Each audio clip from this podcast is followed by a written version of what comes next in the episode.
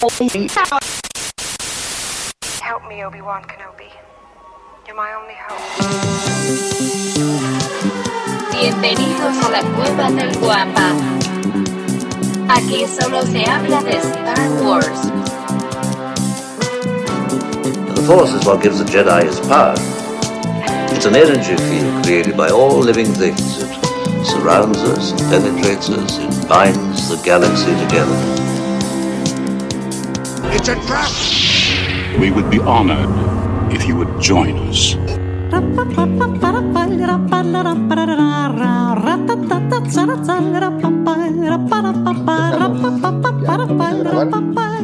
Sí, pues ese fue el primero, el que, el que puso mensaje con chalagas hoy.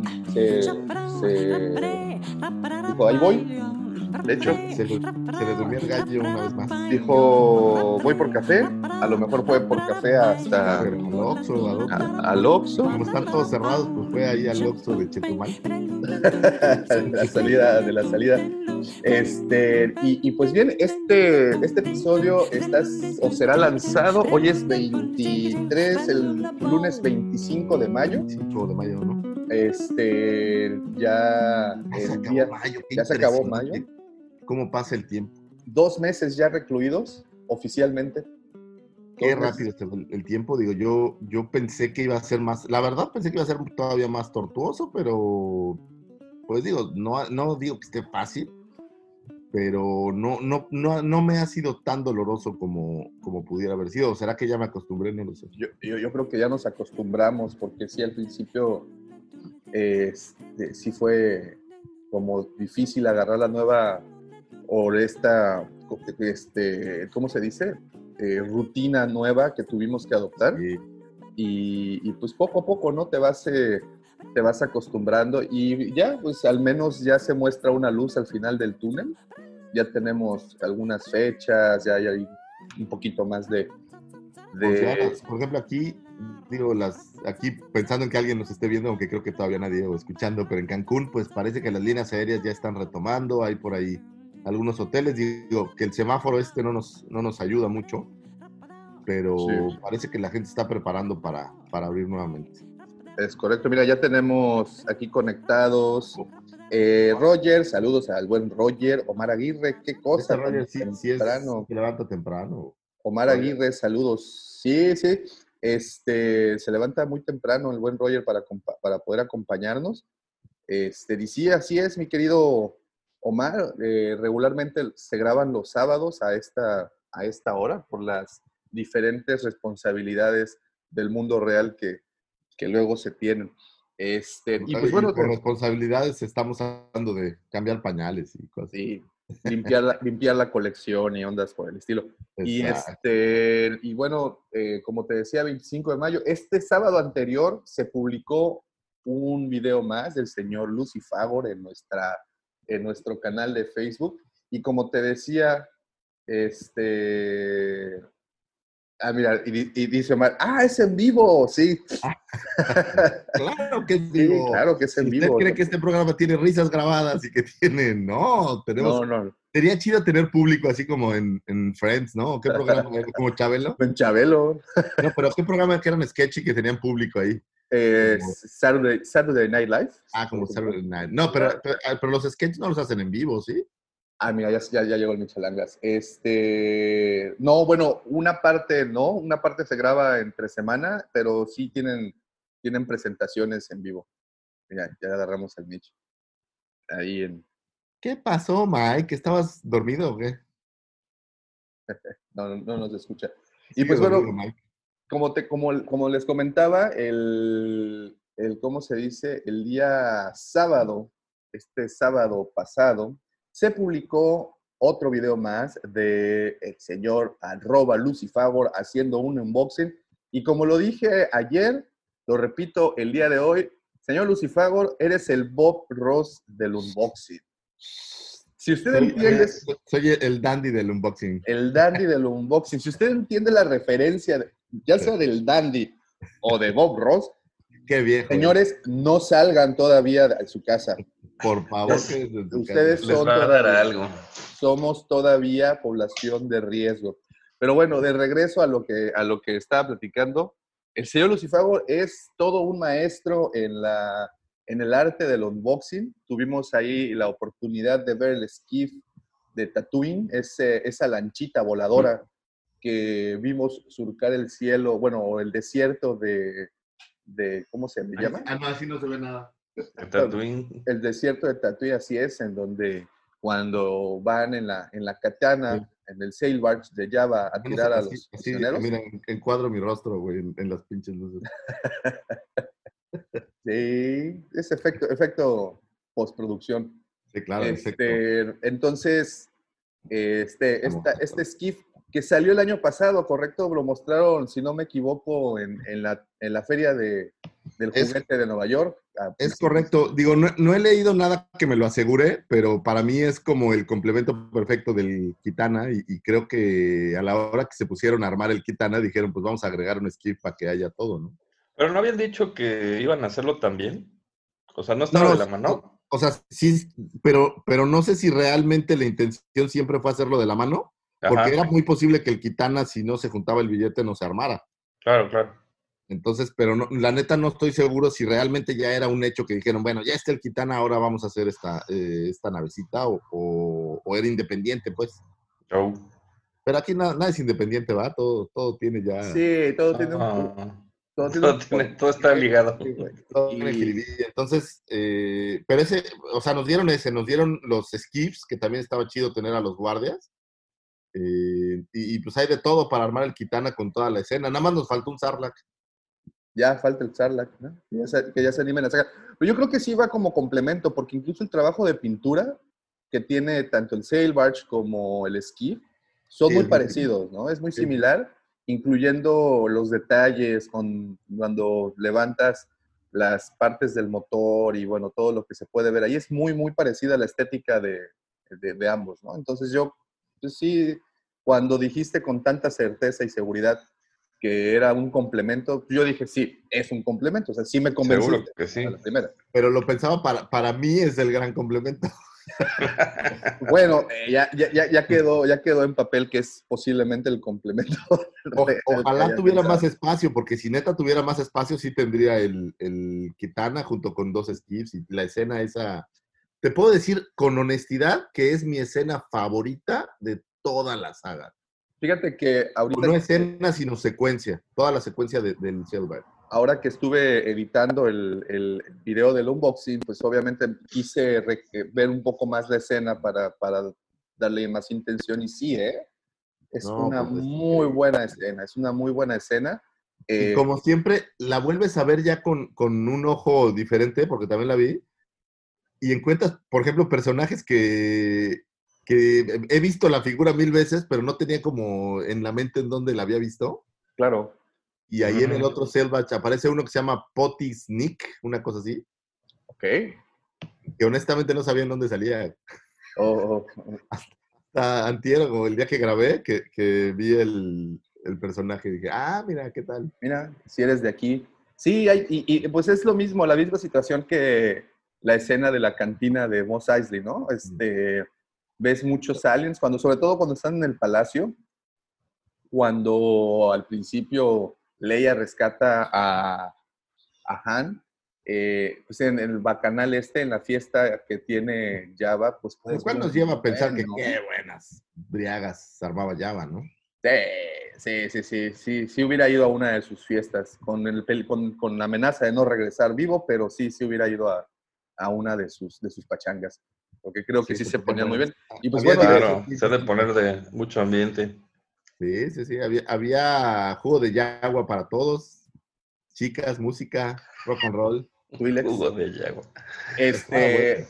Y bueno, eh, ahí en esa escena, en- cuando están en, en el, en el sail barge, ya volando en el- en los- sobre los pozos de Cancún, este, dentro del sail barge puedes ver un par de cazarrecompensas. Ambos no mueren en la explosión del sail barge. Uno de ellos, pues obviamente, saben, es el buen Boba Fett. Y el otro que se alcanza a ver es Dengar, que Ah, bueno, también pues, huye. Dengar también Dengar de es el que, el que dicen que agarra a Boba Fett, ¿no? Cuando se destruye el Kitana o no sé qué. Sí, sí, sí, sí. Y que por cierto, digo, como saben, esta semana sí estuvo un poco eh, árida en, en el terreno de las noticias. Este, pero bueno, sacaron un par de notitas por ahí. Una de ellas es que eh, ya están como que aclarando el humo respecto a lo que habían dicho de si eh, este Tamara Morrison se llama, este, Yes. sería Boba Fett, pero aparentemente eh, el Mandaloriano se apegará mucho a la historia de Aftermath, y como saben, ambas historias transcurren eh, cinco años después de la caída del imperio, cinco años después de la batalla de Endor. Eh, y, y aparentemente lo que estaba leyendo en Bespin Bullet- Bulletin, que es un portal que, que sigo de primera mano y que ha, ha tenido buenas, ha, ha tenido aciertos en, en previas ocasiones, es que eh, otro actor usará la armadura de Boba Fett. Este O sea, ¿no es Tamara? no, no, no. Este actor aparentemente le dará vida él, a un... él va a ser, oye, él va a ser como un tritón, así es como. ¿No? No, resulta ser que... eh, ¿Recuerdan? No sé si hace un par de episodios platicaba, les platicaba que en el libro, en el segundo libro, Deuda de Vida, en un interludio entre capítulos aparecía una, una tiendita, hay una tienducha, pues, eh, atendida por Yaguas, precisamente, y entraba un personaje y compraba una armadura de mandaloriano que habían encontrado corroída en el desierto. Entonces de ahí se especulaba que Boba Fett pues había sobrevivido y que se había tenido que quitar la armadura, no sé, por el calor tal vez del desierto de Tatooine. Pero son Eh, mandalorianos, que no aguantan esos casi cualquier cosa? pues ya ves Finn. Ah, bueno, pero Finn no era mandaloriano. This is the way, ¿no? Entonces, eh, este, los Yaguas encuentran esta armadura, la llevan a una tiendita, una de sus, de sus múltiples locales de la cadena Yawa Store, y Soy agua. Oxoyawa, y entonces entra un personaje y la compra, y este personaje se autoproclama sheriff de Tatooine, bueno, de Mos Eisley. Y O sea, realmente no va a ser Boba Fett, sino realmente es un tercero que va a usar la armadura de Boba Fett. Es correcto, es correcto. Ahora, Boba Fett es muy posible que sí viva, porque, bueno, este, pues todo es posible, ¿no?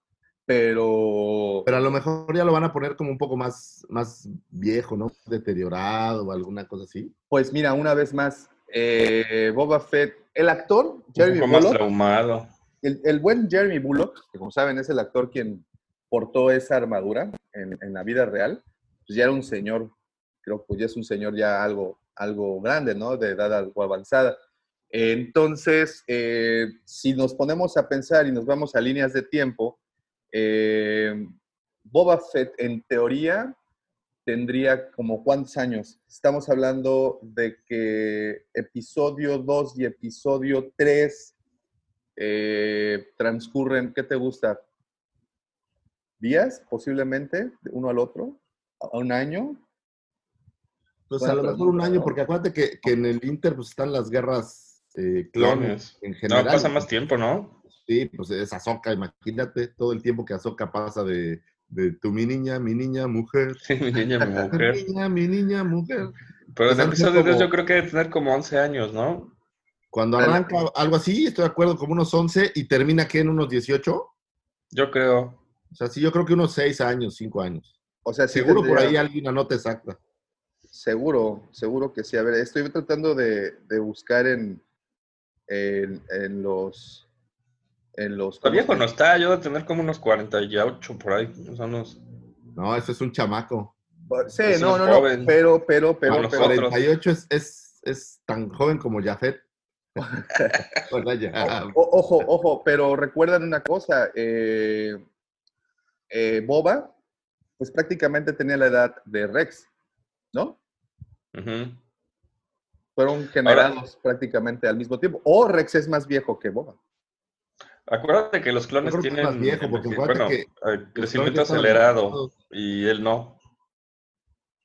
Entonces, Rex seguramente sí será más grande que él, pero él no, o sea, él, sí- él tiene él normal, o sea, según lo que dice, ¿no? Bueno, a, a lo, a lo que voy y todo el comentario es porque en teoría vemos a Rex aparecer junto con los rebeldes en Endor y ya Rex pues estaba, era de barba blanca, ¿no? Entonces, la... Bueno, en Rebels aparece también ya con barba y en Sí, Rebels ya está. viejo, ¿no? Entonces, la teoría es que Temuara le dé vida a un, a un clon, en este caso podría ser Rex, y que la armadura de Boba Fett será utilizada por este sheriff del que les platico que aparece en, Aftermath.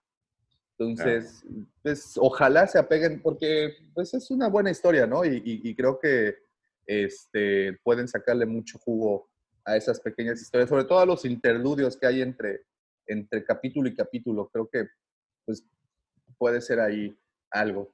Y bueno, señores, de esta hermosa manera, le damos comienzo al episodio 74, 74 episodios. Y cada vez que digo el número de episodios me sorprende porque digo, ¿cómo es posible que tengamos tema para... ¿De dónde 74 sacas tantas- episodios? Cosas. ¿De dónde sale tanta creatividad? Es lo mismo que me decía mi mamá antes de castigarme. Justamente eran las ¿De palabras. dónde se te ocurren tantas ¿De cosas, dónde te ocurre tanta pendejada? Pero en fin, así iniciamos el episodio 74 de nuestro querido podcast, por supuesto, su podcast hablando de Star Wars, traído para ustedes por la cueva del wampa.com. Punto Como com. todas las semanas, y ahora sí hemos cumplido al pie de la letra eso de todas las semanas, porque hemos estado aquí toda la cuarentena sin poder salir. Oye, es que el mundo digital te da muchas opciones. Sí, Muchas. bastantes, bastantes, bastantes. Se encuentran conmigo, mis queridos amigos, por supuesto, sus amigos también. Aquel que denominaron el sexto hermano de Chemuyil, el que iluminará sus noches con su sable carmesí de neón. ¿Ves? Ya le cambié ahí el Carmen, sí está carme- coqueto. eh, no, con su sable escarlata de neón. Imagínate, te Carmen. prende el sable, mamacita. Rosita. El señor arroba michalangas 4. Gracias, Gabo. Gracias. Acá andamos. Y aproximándose cual bólido veloz del universo, llegando al centro de nuestro sistema solar. Así es, señoritas, sosténganse las bragas, porque aquí viene alguien, alguien que les hará temblar sus rodillitas tan faltas de ácido fólico. Así es.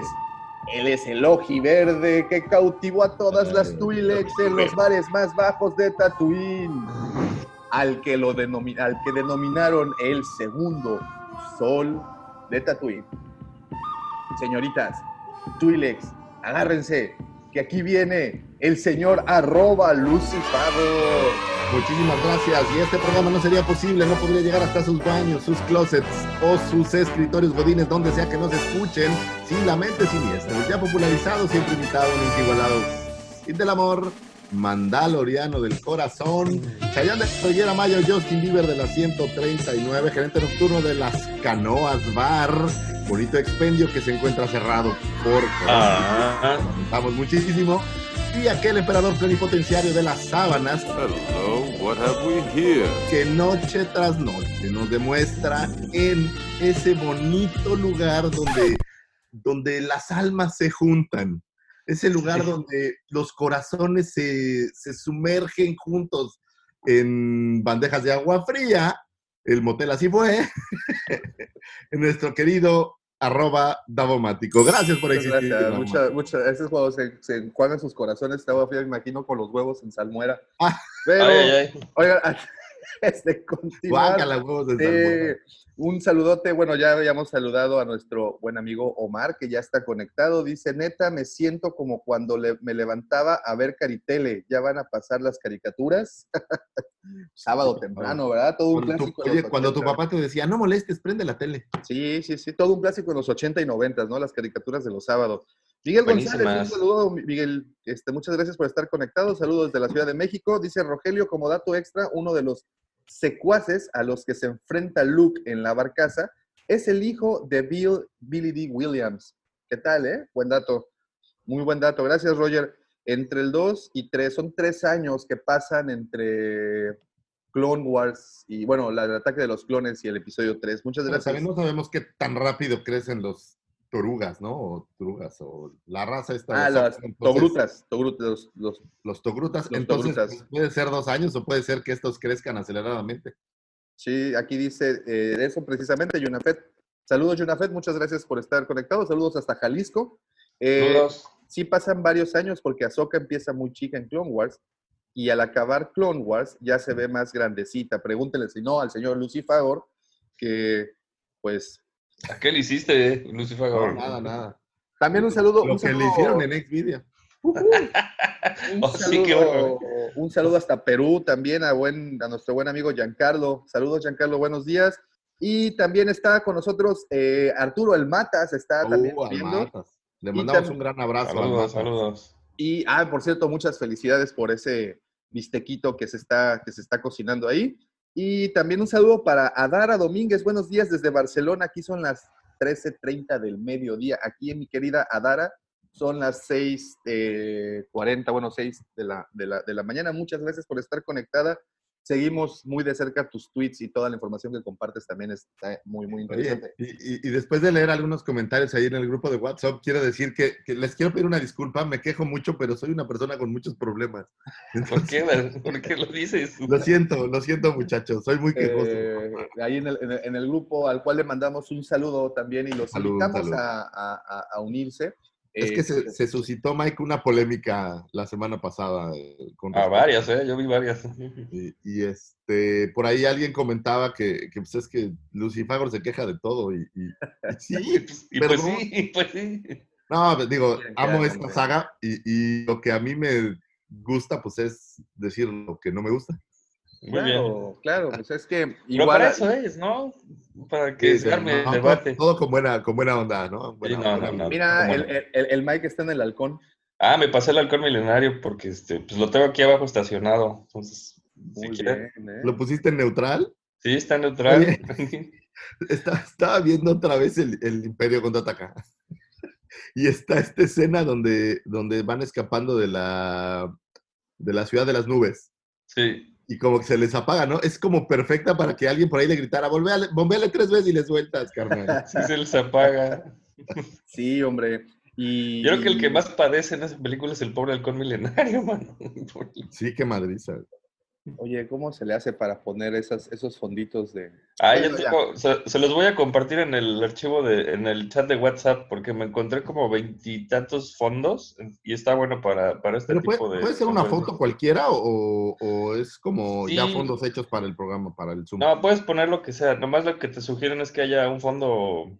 Dicen que un fondo verde atrás para que no se distorsione un poco la, la Ah. imagen, cosa que me está pasando ahorita, pero para fines del chat está, está entretenido. Te ves Sí. que parece que te- tienes menos pelo que antes. güey. Sí, la verdad, parece Pareces, como huevo. al- pareces el holograma de los este, Power Rangers. Así es, el holograma. Parezco Max Hedron. Ah, ¿cómo se llama? No, pero ¿cómo se Este, Sordon. Sordon. Sormon. Pues ahí está, muchísimas gracias, muchos saludos a todas las personas. Como siempre, también les agradezco muchísimo a todos los que ya nos siguen a través de nuestras diferentes redes sociales. Como saben, nos pueden encontrar en Twitter al señor arroba lucifagor, así lo encuentran, el señor arroba michalangas4 y su servidor arroba davomático. Así nos encuentran prácticamente en todas las redes sociales. Y también quiero agradecerles a los que ya siguen a la cueva del Guampa, también por, eh, pues obviamente, Facebook, Twitter, Instagram, YouTube, nuestro canal de YouTube. Visítenlo, denle like, suscríbanse, por favor. Este, sorprendentemente, también seguimos en Twitter. Yo no en Twitter. Esa es una nueva. Twitter. eh, que Tinder, tiene mucho perdón. que no entro, no ¿Eso entro a Tinder. Eh, me, me siento muy, muy irresponsable al no entrar a, a tu cuenta del Cid del Amor, porque ustedes no lo saben, pero yo soy el que administra el amor de Daumático. O sea, Eres como su ustedes creían pin. que era alguien más. No, Es mi, es mi chulo. soy, soy su pimp. Entonces, este, cuando menos en Tinder, claro está, ¿no? Entonces, haz de cuenta que si llega un request o algo, yo le digo, a- ahí es donde te das cuenta que no tengo ni idea cómo funciona, güey. Cuando llega un request, no puede llegar un request en Tinder. No. No, no, Entonces, no. pero yo soy el que, el que revisa si, digamos que las candidatas tienen todos los requerimientos que el CID del amor requiere. Sí, a- a veces se pasan de requerimientos, sí. entonces se desbordan de requerimientos. Entonces, no está tan, tan padre, Sobre todo bueno, cuando, cuando es un caballero y no tengo nada en contra de los caballeros. Pero Sí, es un caballero que le, que le manda cariño a Davomático. Sí, este, no, todavía no estoy tan tomado. Pero, en fin, este, muchísimas gracias. Y también, sorprendentemente, estamos en TikTok. No me pregunten por qué. Bueno, posiblemente hago una teoría. Tengo la teoría de que la cuarentena sí nos llegó. Sí nos pegó. No, pero estábamos en TikTok desde la mole. Y te voy a explicar. Desde la mole. Tengo una linda hija de 13 años que su mundo es más digital que, el- o sea, que la realidad de que en la que vivimos casi no existe, es más digital que nada. Y entonces ella fue quien me dijo, es que papá, si no tienes una cuenta de TikTok, son- no son nadie, son una basura. Güey, sí lo Eh, creo. Entonces, eso, Es que eso me, tiene razón. me- me pegó, me dio, me ardió, la verdad. Sí, ah, Sí, mira, aquí la verdad duele. si, si pueden meterse al chat del, de la transmisión, el buen Roger nos mandó eh, los backgrounds para, para Star, de Star Wars aquí para Zoom. Ah, los, de, los que puse. Ahí, ahí, ahí están si los desean utilizar. Y pues bueno, este, muchísimas gracias. Si ya nos siguen a través de las redes sociales, eh, gracias y una disculpa también, porque pues bueno, sabemos el contenido de nuestras redes. Pero bueno, y también quiero agradecerles a todos los que ya visitaron y por supuesto depositaron su confianza en nuestra página lacuevadelguampa.com. Como ustedes saben, ahí es en donde podrán encontrar todo nuestro inventario y así es, mucho contenido original. Y, y, este, y fíjate que aquí quiero tomar una pequeña pausa. Estaba escuchando en las noticias que ahorita con esta contingencia y unas situaciones ahí que se han dado con la economía, todos somos muy, eh, estamos muy familiarizados con todas esas notas, las cuales no comentaremos acá, pero algo que me preocupó fue que eh, fueran a suscitarse saqueos. Y aquí, aquí, señores, yo les quiero confesar que nuestra querida cueva física ha sufrido un saqueo. No, El señor Lucifagor fue a la tienda ¿otra vez? y lo... re- No, no, no, no, ah, otra vez, no, con una bastó.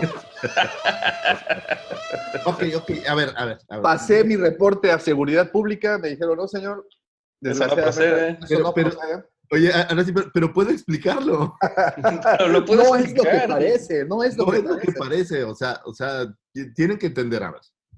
Cuando uno tiene un problema, cuando uno tiene un TOC, un trastorno obsesivo compulsivo, o sea, uno no se vuelve coleccionista y a lo que esta cosa que dice Jafet, que completista, eh, nomás porque sí, uno se vuelve así por problemas. Entonces, el otro día que estaba haciendo mi inventario de lo que hay aquí en el museo de acá, de mi casa, que es su casa, eh, me di cuenta que había varias piezas que cuando me mudé por ahí de febrero, pues no sé dónde están. Los digo con honestidad, no sé dónde quedaron, no sé si se perdió una caja, no sé si algo pasó. Entonces, yo me dije, oye, bueno, si me faltan algunas piezas, ¿qué mejor lugar que ir a la cueva del Guampa Reponerlas. para reponerlas? Claro está. Reponerlas. Exacto, porque si ustedes piensan que es fácil estar haciendo un inventario y de repente llegar, por ejemplo, a la pieza 12 y que te falte la 13, no Es muy no te frustrante. deja dormir, te, te- te golpea y te taladra. Entonces, pido una disculpa, sobre todo no a ti, Davo, a la comandante Dousa, que es quien más molesta, podría encontrarse por esta situación, pero Sí, pero, pero estás de acuerdo que, que aquí vive, ¿no? Entonces, que... bueno, sí. entonces, pues, A la que lo lleven los, los periódicos es a ti. o sea, me, me dice, a ver, ¿por qué no controlas a esa persona? Amárrala. Bárralo, Pero lo favor. que sí les puedo garantizar, y esto, Davomático, te lo quiero garantizar aquí como un, como un acuerdo, es que es muy probable que vuelva a pasar. Sí, por eso yo me adelanté y le di baje antes. Entonces, como, ah, bueno, ahorita no puedes ver porque ya como ya acomodé muchas de las cosas. Sabrán que eh, a- hemos aprovechado el tiempo que tenemos ahora para re- renovar todo el inventario, sobre todo las fotografías del inventario. Este, y nos hemos, pues, poco a poco traído para acá.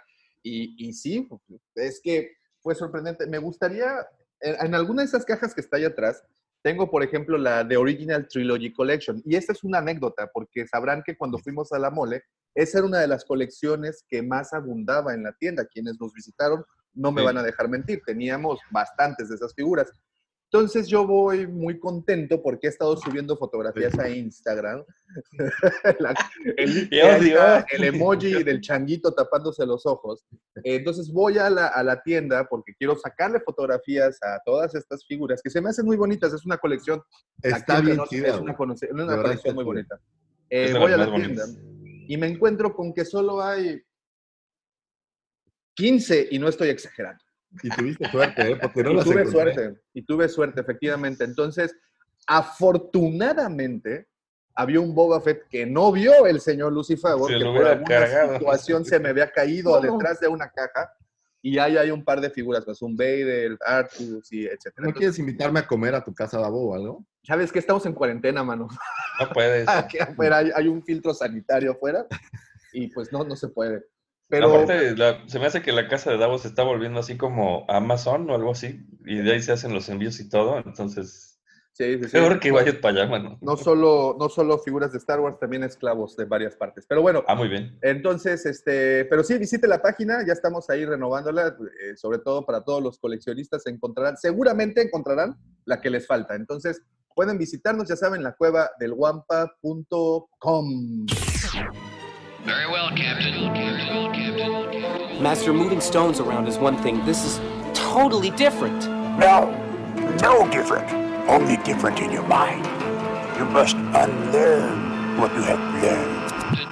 Very, very well, Captain. ahora, este, antes de iniciar el tema, el tema principal del día de hoy, como lo dice el título, es precisamente, eh, a- vamos a platicar a fondo del Imperio Contraataca, la película que cumplió 40 años la semana pasada y que pues así como ustedes, muchos de nosotros, yo me incluyo en ellos, eh, la vi dos veces. Esta semana que pasó la vi dos veces. Pero bueno, antes, antes de meternos a, a- a ese tema, los voy a dejar con las astroefemérides del señor arroba Lucifado. Gracias, Davomático. Ahí les van las efemérides que vamos a tener para esta semana que correrá del lunes 25 al 31 de mayo. Ya se nos acabó mayo, lo cual es muy bueno porque ya quiero que se acabe la cuarentena. Eh, pero empecemos por ahí con un 25 de mayo de 1944 nace el señor Richard Frank Osnowitz, mejor Oh. conocido como Fran Oz que para aquellos que no sepan, eh, él es quien, digamos que caracterizó al señor Yoda, y cuando digo caracteri- caracterizó literal, es la voz de Yoda y es quien, ¿cómo se le llama? ¿Un, un marionetista en español? Porque Eh, en, en inglés Pues, un puppeter es, puppeteer. me parece que sí existe, ¿Un pero en español no sé si existe, un titiretero, tienes razón. y disculpa. tiretero. Y este cuate era como, como la media naranja y no de en una versión este, romántica de, de Jim Henson. De hecho, estaban trabajando por ahí juntos en los Muppets. Y eh, Lucas le pidió a Henson que lo ayudara a crear a Yoda. Henson le dijo que él estaba muy camote. Me parece que estaba haciendo una película de los Muppets, justamente. Pero le presentó o le. No le ofreció, pero le dijo que Francos era tan bueno como él y que le iba a ayudar. Y pues al final de cuentas, me parece que hizo una labor excelente con un Yoda, que para aquellos tiempos no me da esta impresión de que se vea como un moped. Digo, sin duda se ve que es una marioneta en las películas, pero no se ve tan tan, tan moped, vamos. O sea, me No, no parece se que, mar- marionetudo, no se que ve. sí hicieron una labor buena sin tener el mundo digital que tenemos actualmente para poder recrear un personaje como ese. Eh, y bueno, él es Frank Oz, nace un 25 de mayo de 1944 para... eh, y ahora que estamos hablando del Imperio Contraataca, pues cae perfecto. Ahora, un 25 de, de mayo de 1977, ¿qué creen que se estrenó? 25 de mayo del 77, pues obviamente, uno. señores, Se estrena el, el el episodio episodio- 4. Digo, el episodio da 4, inicio claro. este lindo canon, o que da eh, inicio a esta linda historia, se, estrella- se estrena el episodio 4, a New Hope. Como recordarán, aquel entonces no se llamaba New Hope, pero después ya se lo pusieron como para ponerle nombres coquetos a todo. Eh, y se estrena con una eh, cantidad limitada de cines para después ampliar y ser el éxito que, que todos ya conocemos. Un 25 de mayo de 1983, ¿qué creen que sucedió? Pues el estreno de Es Robocop. correcto. Se estrena El Regreso del Jedi. Y como pueden ver, mayo es un mes importante, ¿eh? Se han estrenado, pues, la gran mayoría de todas las películas de la saga. Eh, se estrena El Regreso del Jedi, dando súper buenos resultados. Les voy a dar nada más por aquello de no dejar. En el caso de eh, New Hope, estamos hablando de una película que recaudó. Eh, ¿Cuánto recaudó New Hope? Oh, no lo puedo creer, la he perdido. Esperen, esperen. Eh, 775 millones de dólares dirigida por el señor George Lucas. En este caso, El regreso del Jedi fue un poco más baratita o, generó un poco de menos ingreso, que fueron 475 millones. En este caso, dirigida por Richard Magnard. eh, y se gastaron 32 millones para hacerlo, lo cual pues parece barato para el. Eh, adicional, un 25 de mayo también, pero de 1900, de 2018, perdón. ¿Qué creen que pasó? ¿Qué pasó? Se estrena estreno de eh, Solo. Solo, Solo, ¿no? Sí. eh, a Star Wars Story, la primera entrega de este Han Solo, y digo primera entrega porque sigo teniendo fe de que va a suceder una segunda algún día. Híjole. La película que menos recaudó en taquilla para la, llamemos de franquicia, pensando en cine, y probablemente la película menos destacada, dirigida por ahí por, por Ron Howard, eh, amigo del señor Lucas.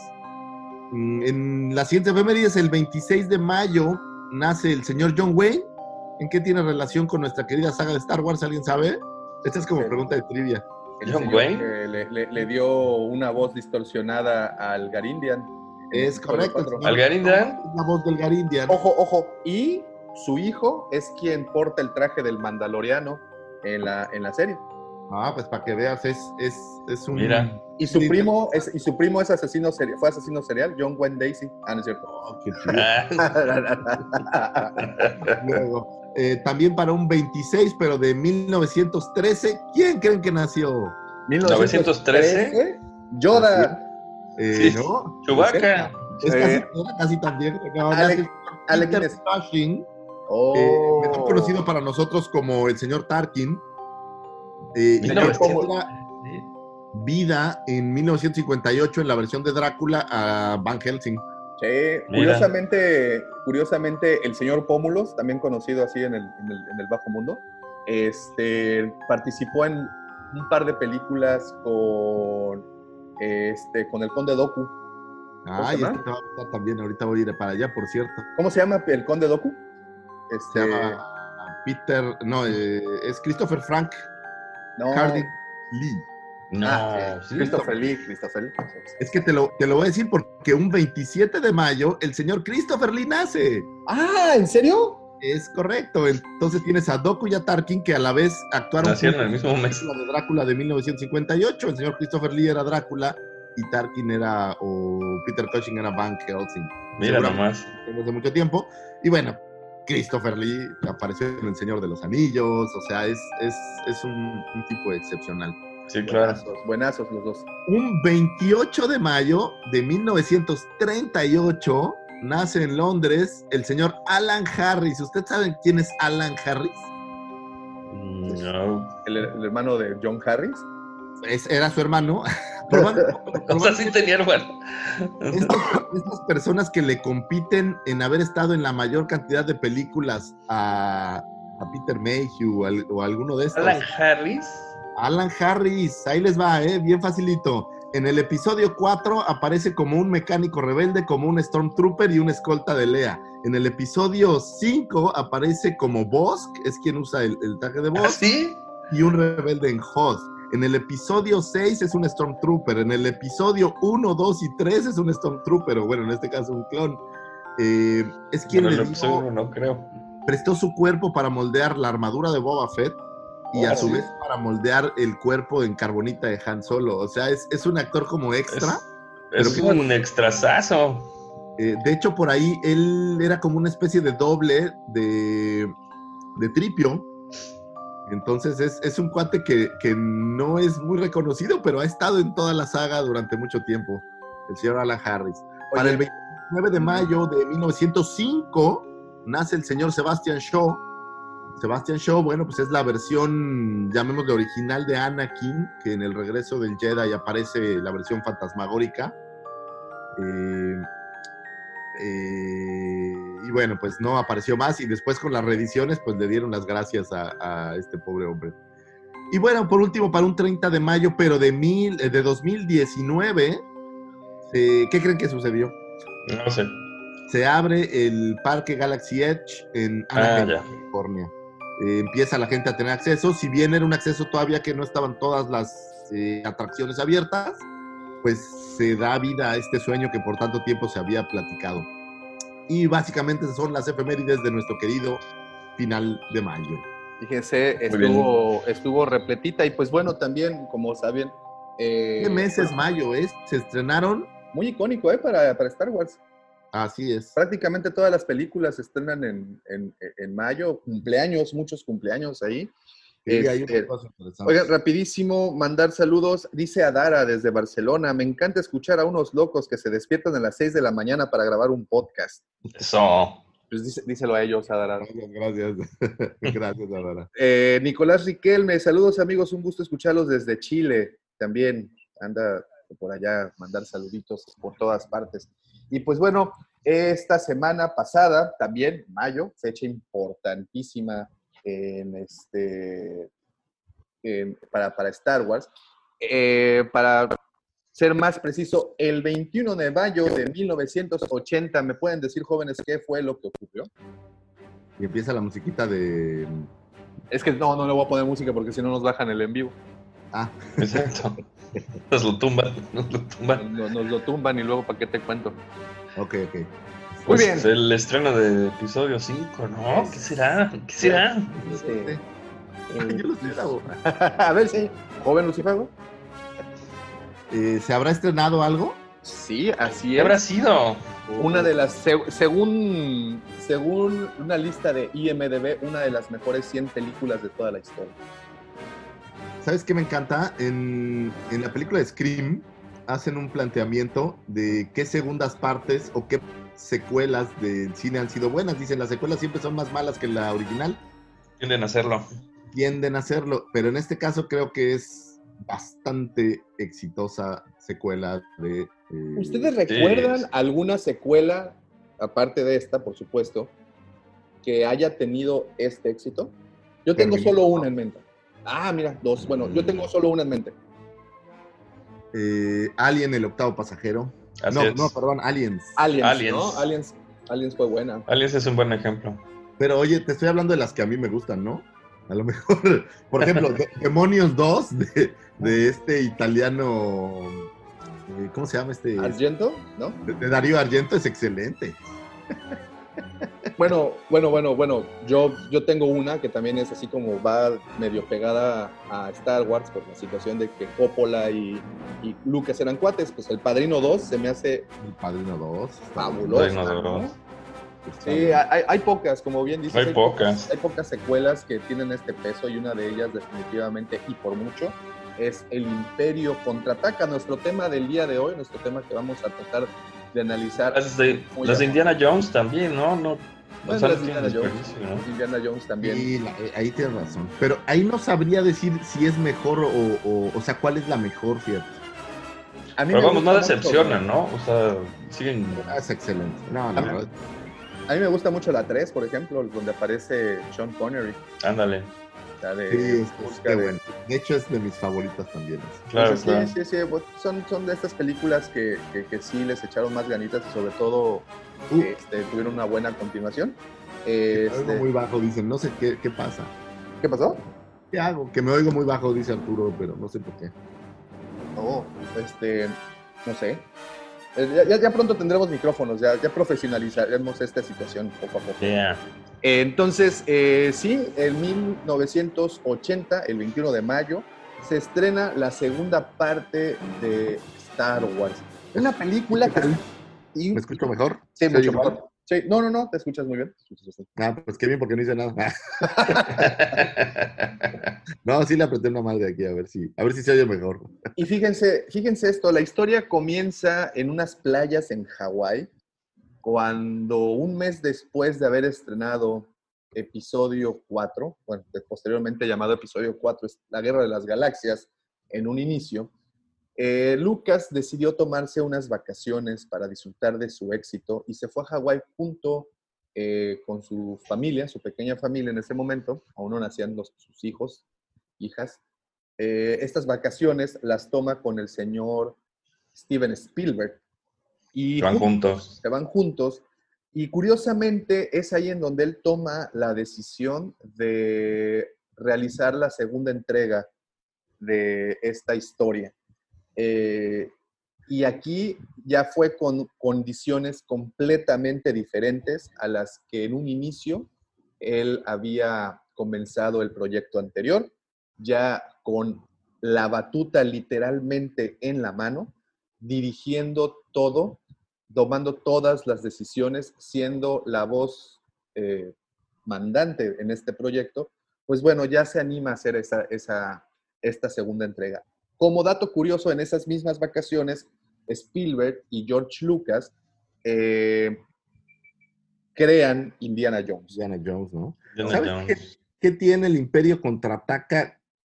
Que a lo mejor no es algo que la gente esté muy consciente de ello, pero a diferencia de New Hope, el Imperio contraataca es la primera película que hace Lucas con presupuesto propio. Para New Hope le metieron, el, el estudio le ayudó, pero en el caso de El Imperio contraataca y todas las siguientes, era lana de Lucas, o sea, era literal, es a lo que se llama cine independiente, no está financiado por una casa productora. Entonces, Y episodio 6 también. todo lo que tenía que ver era decisión de, de Lucas, no había... Ya nadie tenía nada que ofrecer. En lo o sea, absoluto. nadie podía meterse. Yo pensé que el 5 Muy todavía tenía lana de, de alguien más. No, ya, No. ya estas, todas en adelante, inclusive el, eh, el regreso del Jedi o las, las precuelas, son Ajá. financiadas ya directo. Y las precuelas sé que era, o sea, como dices, cine independiente, pero del 5 y el 6 todavía pensé que había lana de alguien más. No, pues imagínate con lo que se llevó de New Hope, agarró y dijo, yo le meto candela y vamos.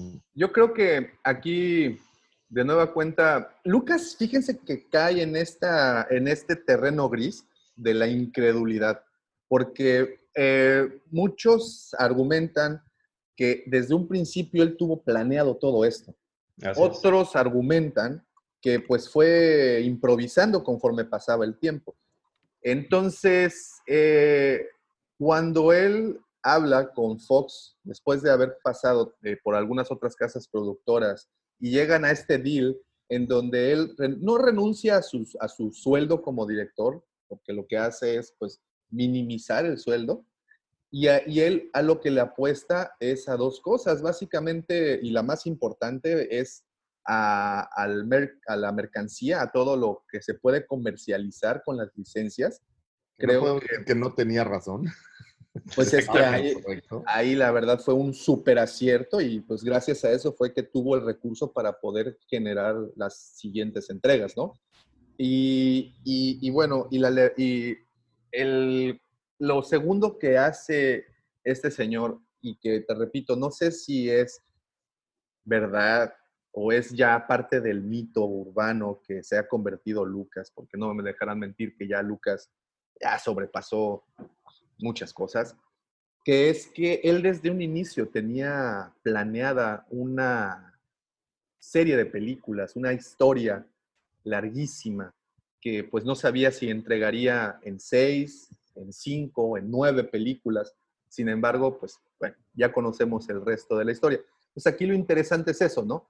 Que la, con certeza no se sabe, pero pues se pudo haber tenido planeado desde un inicio todo este desmadre, o bien fue improvisando conforme fue avanzando el, el Yo proyecto. creo que él, él lo que sí tenía era como una idea general de la historia completa en general.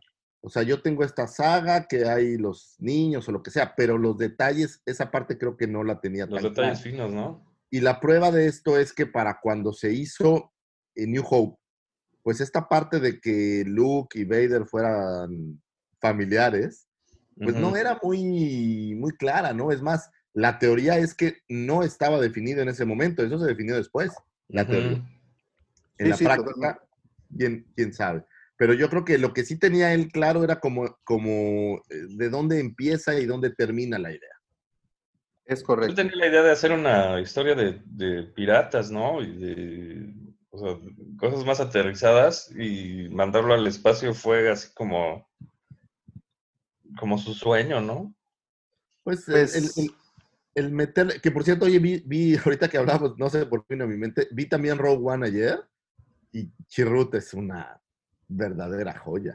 El, Es el un- Kung Fu de la fuerza es man. buenérrimo. No, no, no, es buenísimo. Es muy buena, muy, muy buena. Y bueno, eh, vamos, a, vamos por partes. Cuando, cuando Lucas empieza con este proyecto, pues bueno, la primer chamba era juntar de nueva cuenta al equipo que había hecho posible este, el episodio anterior, ¿no? Primero era conseguir ver si de nueva cuenta el señor Gary Kurtz, como ustedes saben, el productor de estas películas, quien se encargaba, estaría a bordo. Obviamente. Eh, eh, la última que hicieron juntos, pues fue justo el Imperio, ¿no? Sí, correcto, correcto, correcto. Y eh, pues obviamente traer a, a- a los creativos de la, de, la, de la entrega anterior, como el señor Ralph McQuire. En esta ocasión también le recomendaron por ahí a un geniecillo, Joe Johnston, que, pues bueno, que lo incluyera en su equipo. Joe Johnston, un ilustrador súper dotado, porque pues, le tenemos que agradecer muchos de los conceptos que vemos precisamente en el episodio 5, se los tenemos que agradecer al señor Joe Johnston. Entonces, entre Macquarie y Johnston, pues empezaron a trabajar con estas ideas. Ya teníamos ahí un productor. Ojo, Lucas, precisamente, por la situación que vivió con el episodio 4, en donde pues estuvo involucrado en todo en la película, ¿no? Fue el director, fue el escritor, fue el productor, fue quien imaginó, fue todo. Yo creo que sí sufrió un desgaste el señor. Y ahí fue donde tomó una de las decisiones más importantes de toda la carrera. Ya no dirigir él. Ya no dirigiría. Él se dedicaría simple y sencillamente, y simple y sencillamente esto de Cuando verdad dice simple y sencillo, suena más simple y sencillo de lo, de lo que, que es. es. De lo que es, pero él no. sería el productor ejecutivo de esta cinta. Lo que significa que él sería el centinela para que toda la lógica, toda la intención, toda la estética y todo ese misticismo que están envueltas estas películas, la tuviera. Y eligió a otro, de, otro director. Lucas en un inicio, por, estuve ahí eh, viendo un par de documentales muy viejitos, por cierto, pero muy interesantes ahí en YouTube, eh, donde platican, donde Lucas eh, tenía una idea, una idea en donde él soltaría muchas películas, todas con esta referencia. Él, más o menos se había basado en el modelo de James Bond, ¿no? O sea, un mismo personaje, Pero que va trascendiendo. exacto, todos. no, no precisamente en serial, sino como una... Como, como las aventuras de los Jedi, pudiera Esto, decir. ¿no? así es, así es. Es locas, locas aventuras. Las locas, locas aventuras de los Jedi por la galaxia. Entonces, su idea en un inicio era que sus amigos dirigieran una, cada una de estas películas. Y tú imagínate que eso hubiera sucedido porque sus amigos pues eran sendos directores, ¿no? Ahora, este es, directores. este, este es mi punto, este es mi punto. Señores, estamos siendo testigos del Mandaloriano, de Mandalorian, en donde John Favreau prácticamente hizo lo mismo. No sé si sean sus amigos, no sé si todos los cinco directores, o bueno, en este caso ya son un poquito más, porque pues ya sustituyeron a, a dos de ellos. Siete directores diferentes han estado en, en los capítulos ahí involucrados, ¿no? Entonces, la visión de Lucas, una vez más, se trae del pasado al presente y les funcionó. Pero hizo tendencia porque, este, si tú ves ahorita series de Netflix o de Prime Video, la que quieras, y ves este, cualquier capítulo, casi prácticamente todos están dirigidos por gente diferente o se van rolando. Entonces, eso que dices, este, pues también se ¿Sabes trasladó a, a ¿Quién lo lo que se está haciendo bien? Por ahí, ahorita. por ahí había un serial de, de horror. No, creo que se llamaba Horror Nights o una cosa así, que son los primeros que yo recuerdo que agarraban a un buen director, por ejemplo, a, a un buen director como Toby Hopper, un director de películas de terror. Toby Hopper es quien dirigió Texas Chainsaw Massacre, para dirigir un capítulo de este como serial de horror. Y ya se cuenta que era un simple capítulo que no tenía ninguna conexión con la serie y donde pues el director plasmaba su visión del terror y del horror. Y tienen directores de horror excelentes y creo que esa fórmula fue, fue lo que trataron de emular ahora con el Mandaloriano, porque aparte pues estos directores tienen también sus bases de seguidores. Entonces eh, creo que se vuelve muy virtuoso si logras que lo que hace cada uno de ellos sí haga una buena mezcla y no se pierda Digo, no, no, no por, por que digan que soy quejoso, ¿no? Pero me parece que en, las, en la trilogía nueva, si bien hay las quejas, los que les gusta y lo que no les gusta, yo sí creo que hay una desconexión entre el episodio 8 y los otros dos episodios. Y creo que eso es lo que han hecho muy bien en el Mandaloriano, porque en, en mi cabeza no se nota la diferencia en dirección de uno y otro.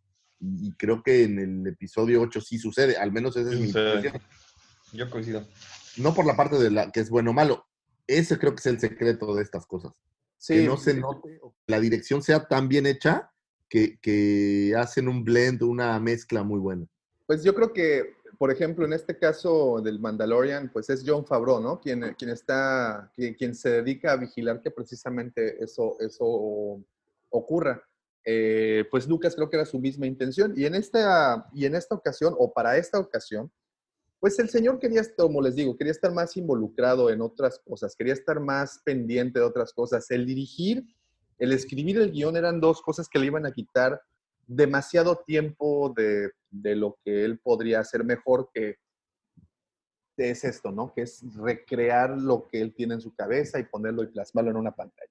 Entonces, ¿qué hace? Pues básicamente, eh, para esto hay un, hay un nombre, eh, no sé si ubican al señor John Disca. Sí, cómo no. Este. John Disca fue precisamente el productor ejecutivo, en este caso, de, de la película anterior, de lo que ahora, ahora se le conocía como episodio 4. Desgraciadamente, Disca y Lucas no tuvieron una buena relación en el set. No, sí, no. Para episodio eh, 4 sí se pelearon un chorro. se, se sabe por ahí que, que, pues sí, el señor Lucas era un tanto, eh, pues, quisquilloso en ese sentido. Creo que te caería muy bien, Lucifer. Te, Te llevarías de lujo. Abusado, eh, abusado con lo que dices. Sí. Oye, me paro y me voy, ¿eh? y te dejo, Me aquí llevo tu- mis juguetes. te dejo tu producción aquí completa.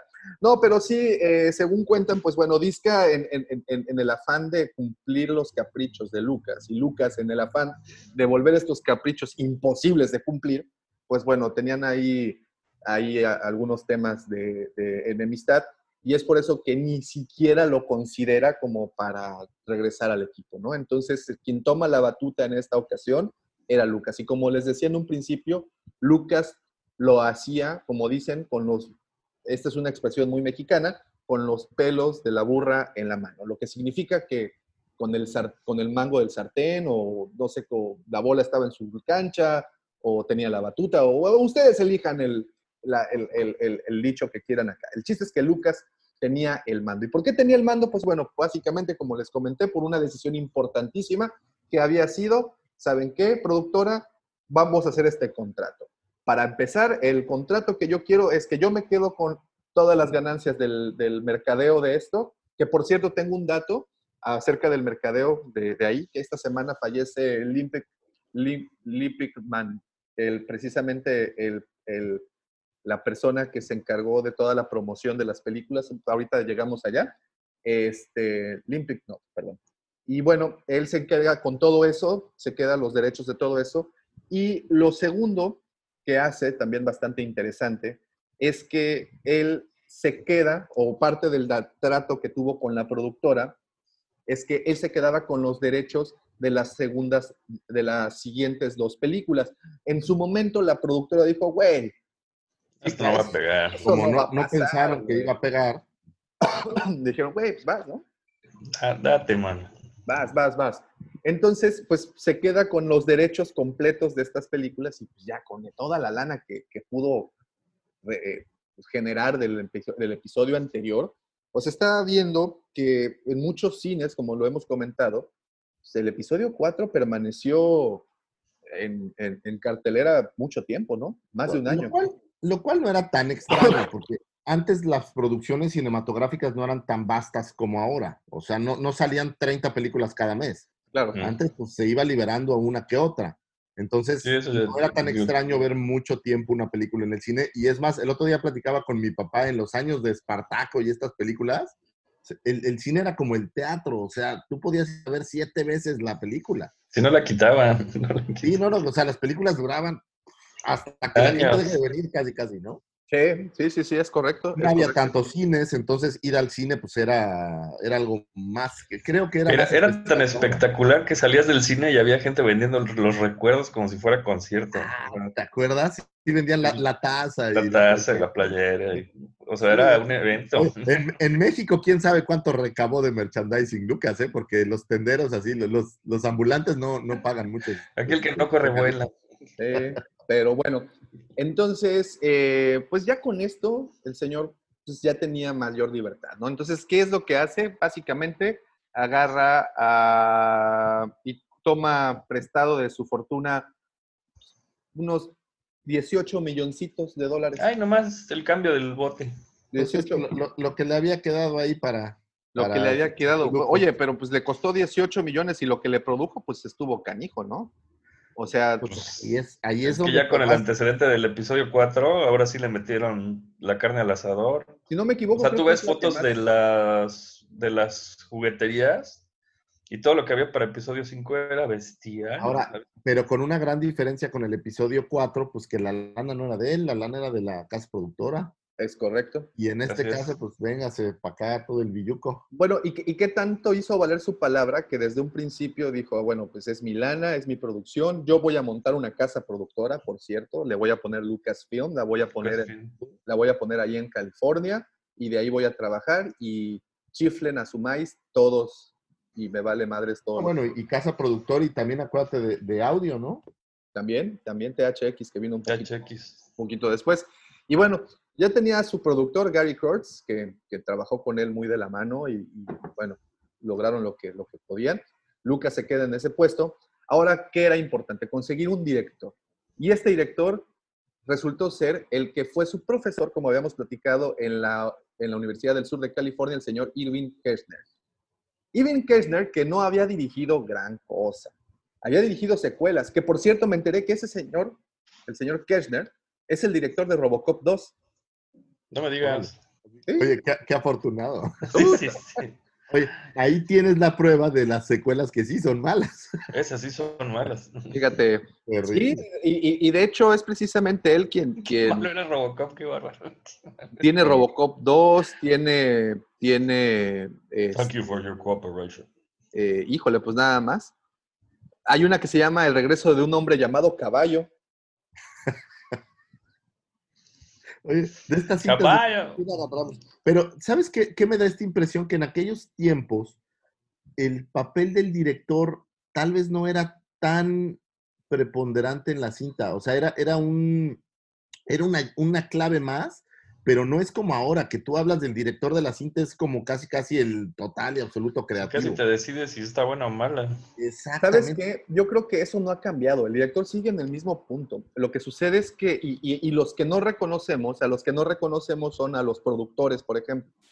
¿No? Quienes son Ese es un punto bien interesante. O sea, yo creo que el- el- los productores son así como este poco apreciados y tienen bastante peso en las decisiones y en lo que se hace en la película. Ahora, yo creo, eh, yo creo efectivamente que el productor debe de meterse al set y debe de dar, es, es como, como Pues el es dueño. tu lana, ¿no? O sea, como el dueño de un, de un equipo de fútbol, soccer o de americano, ¿no? O sea, sí, pues tú eres el, el técnico, pero espérame, yo quiero que juegue este cuate. Sí, es correcto. claro. El productor tiene muchísimo poder. Digo, desgraciadamente, quien, a quien se le ha dado, dado más exposición es a los directores. Supongo yo que por el contacto que tienen con el público, a quien le ofrecen los premios y todo eso, pues es, al- es al director. Porque de cierta manera, pues plasma la visión o su interpretación de la historia es quien la plasma. Pero el productor, en este caso, pues Lucas, y bueno, ¿cuántos productores más? Pues es quien hace que la magia pase, ¿no? Es quien consigue todos los elementos que van a, que van a lograr eh, que, que esto ocurra. O sea, fue una Lucas, labor titánica. Fue, fue Sí, Lucas quien de- agarró. De, de la, la ropa que usan los actores, Exacto. todos los props, los Todo. efectos visuales, efectos especiales. Y, y no solo eso, hay un back que nunca ves, que es, por ejemplo, el, el- el otro día estaba viendo el, el catering que hacen para, para las producciones, que necesitas alguien que le lleve de comer a los actores, a los tramoyistas, o no sé cómo se llamen, ¿no? a, a todos estos técnicos que están ahí y que a ellos nunca los ves. ¿Sabes qué está? Mira, tocando un poco el tema, ves que cuando acaban las películas pasan los créditos. Tú ves los créditos de episodio 4 y creo que duran minuto y medio, dos minutos si acaso. Y tú ves los créditos de episodio 7, 8, 9, bueno, te puedes echar ahí 15 minutos sin ningún problema, ¿no? Sí, sí, sí. Sí, no, este, y bueno, y una de las cosas que, que o de lo, lo, primero que hizo Lucas en este sentido, pues fue pasarse por el arco del triunfo. Es otra expresión de aquí de México, cuando decimos pasarse por el arco del triunfo, es que no le importó, pues, lo, lo, nada. Y precisamente el tema de los créditos y todo eso, creo que es de las pocas películas que vemos el inicio y no muestra quién es el director, no muestra quiénes son los actores, no muestra absolutamente nada de eso.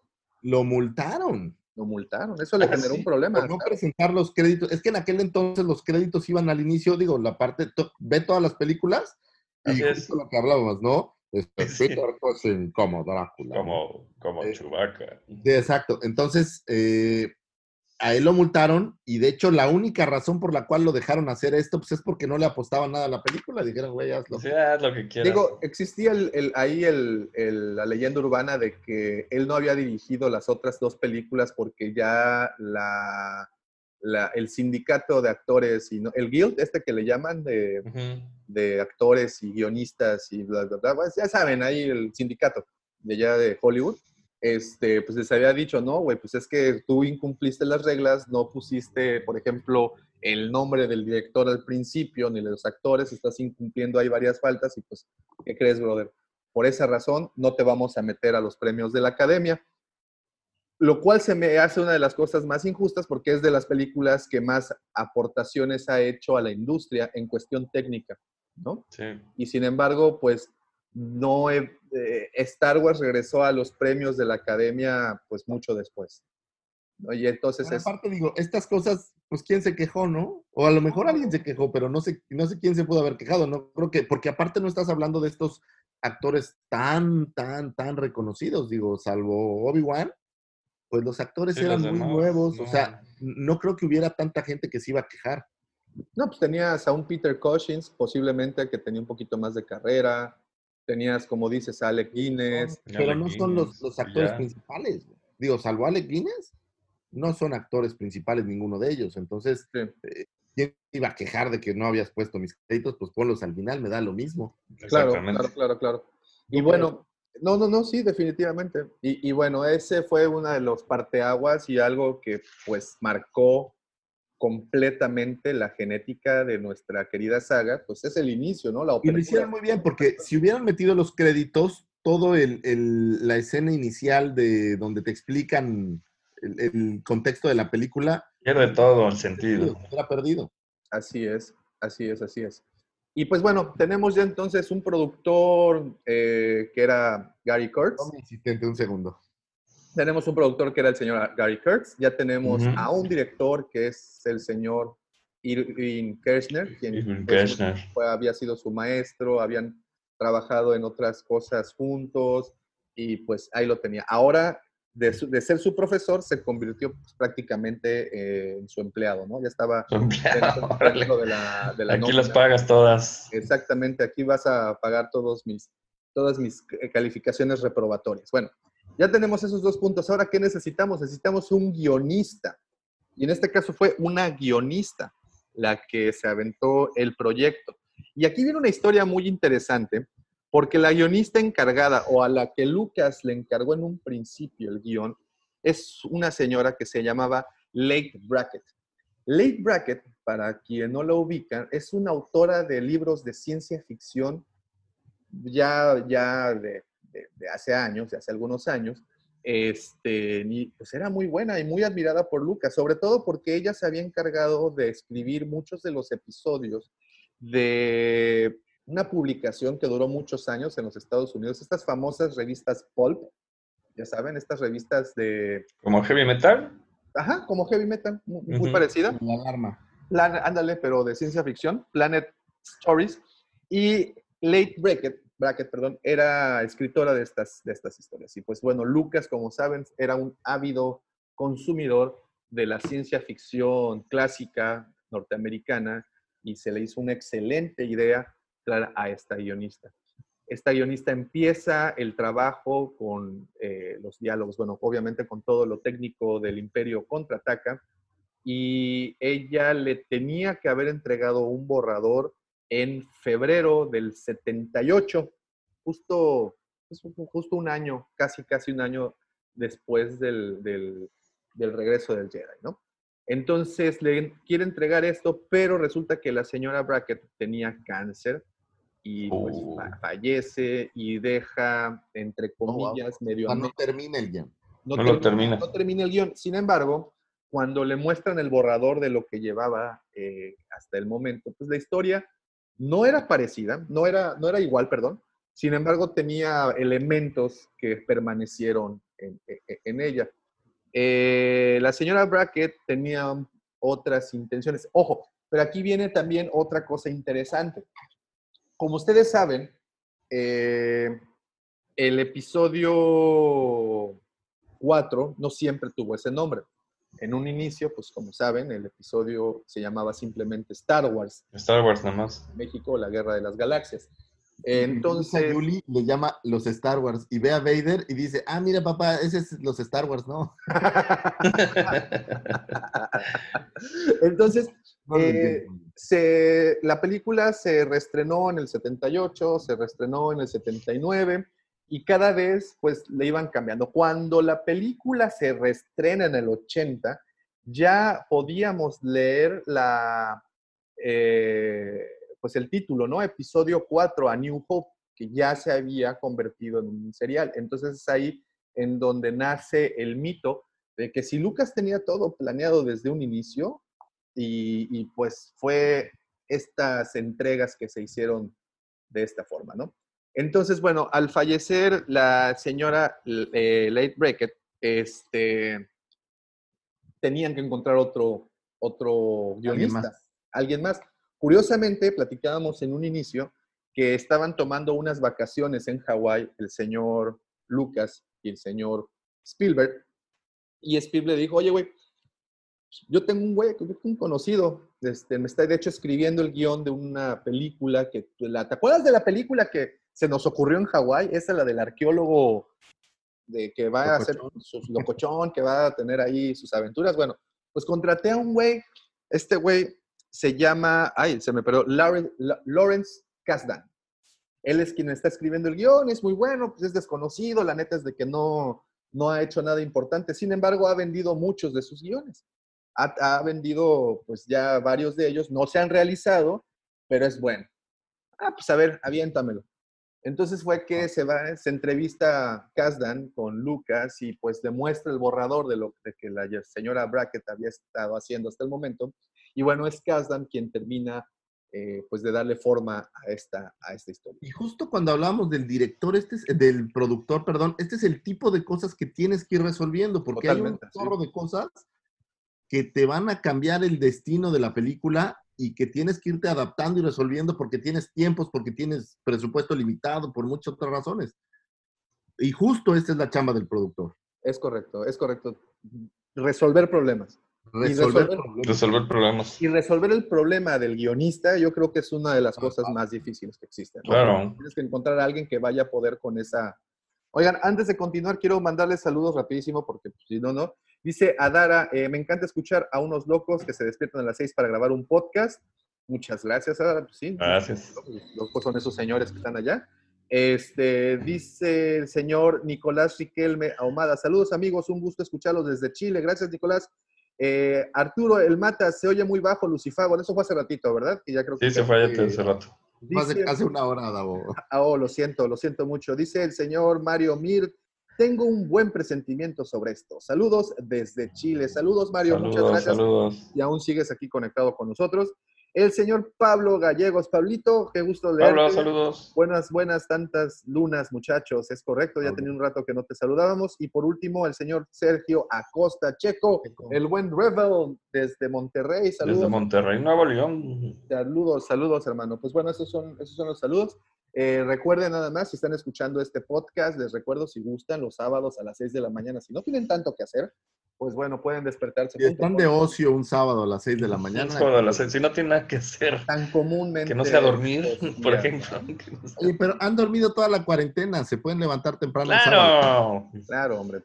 Y bueno, entonces ya tenemos, ya tenemos guion, ya tenemos director, ya tenemos productor. Incluso ya trajimos de regreso al señor Ralph McQuire, que por cierto hace, el señor Ralph McQuire hace un cameo en la película, by the way. Este, sí, sí, sí, ahí, ahí, ahí aparece el señor. Y bueno, Oye, ya- aquí la pregunta es, ¿eran cameos o puta, nos falta el, el extra 62? Pues métete tú. yo voy más a eso, ¿eh? Yo también. Yo, Yo, voy más a, a- a- a que se quedaban cortos de personal y, y a ver, güey, pues ponte por si... y por- te digo, pues, aquí en alguien que no haya visto, no haya salido en cámara, pues salto ahí, no tienes que hablar, nomás sal ahí. Pues mira, de los ejemplos más chistosos puede ser Boba Fett. Este, el actor, ¿cómo se llama? Se me, fa- se me va el nombre de Jeremy. Jeremy Bullock. Jeremy Jeremy Bullock. Bullock. En la misma escena de la ciudad de las nubes en donde Boba Fett aparece, después dicen, a ver, güey, quítate rápido el disfraz, ponte el disfraz de imperial y ahora captura a la princesa y llévala.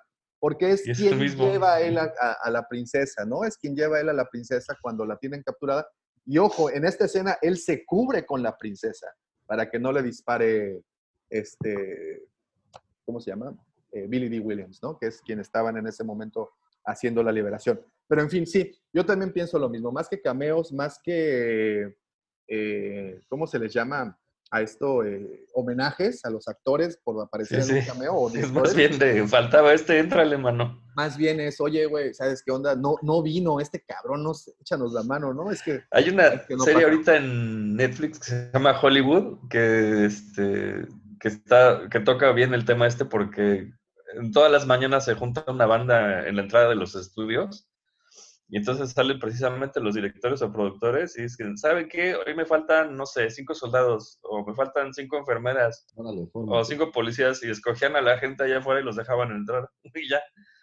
Pues se me figura, por ejemplo, estas películas de zombies, agarras y lanzas una nota en el periódico y dices, oye, Claro. vamos, vamos a filmar el sábado 23 de mayo una película de zombies, láncense y órale, te disfrazan y vas. Pues en, ¿cómo se llama? En, en el Mandaloriano lo hicieron con la 501, ¿no? Que les faltaban este, Stormtroopers y les dijeron, órale, cáiganle porque este, nos faltan uniformes y ustedes ya los tienen, o sea. Lo cual para, para el fan de estos tiempos está de. Claro. O sea, sí, lánzate, vámonos. También sabes cuál, me decían, eh, esta película de Troya que se filmó en Baja California, Ajá. Baja California o Sonora. Lo mismito. Oye, nos faltan troyanos, pues lánzate. ¿no? Cáiganle.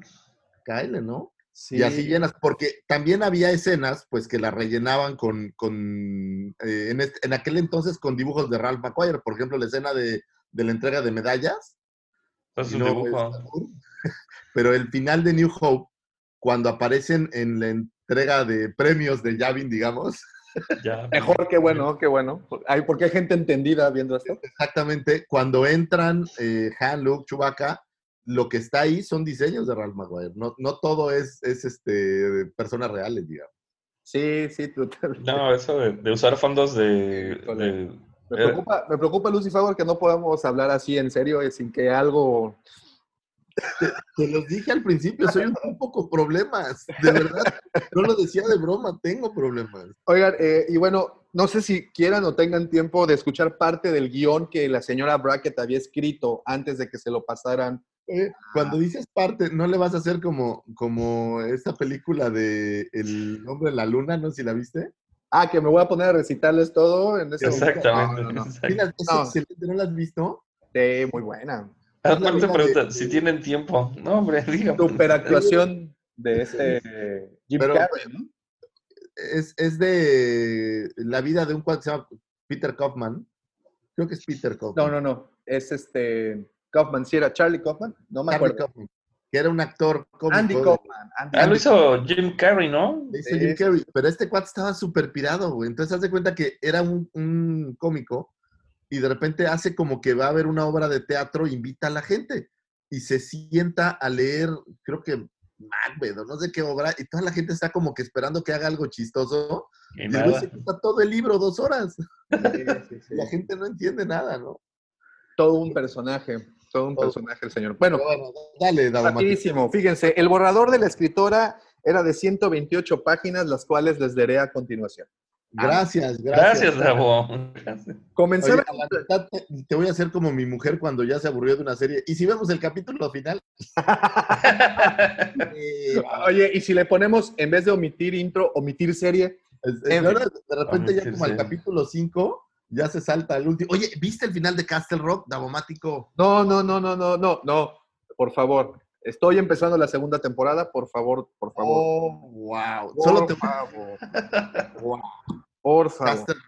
Sí, véanla, véanla. Muy buena serie. Muy buena serie inspirada en el universo de Stephen King. Muy bien. correcto.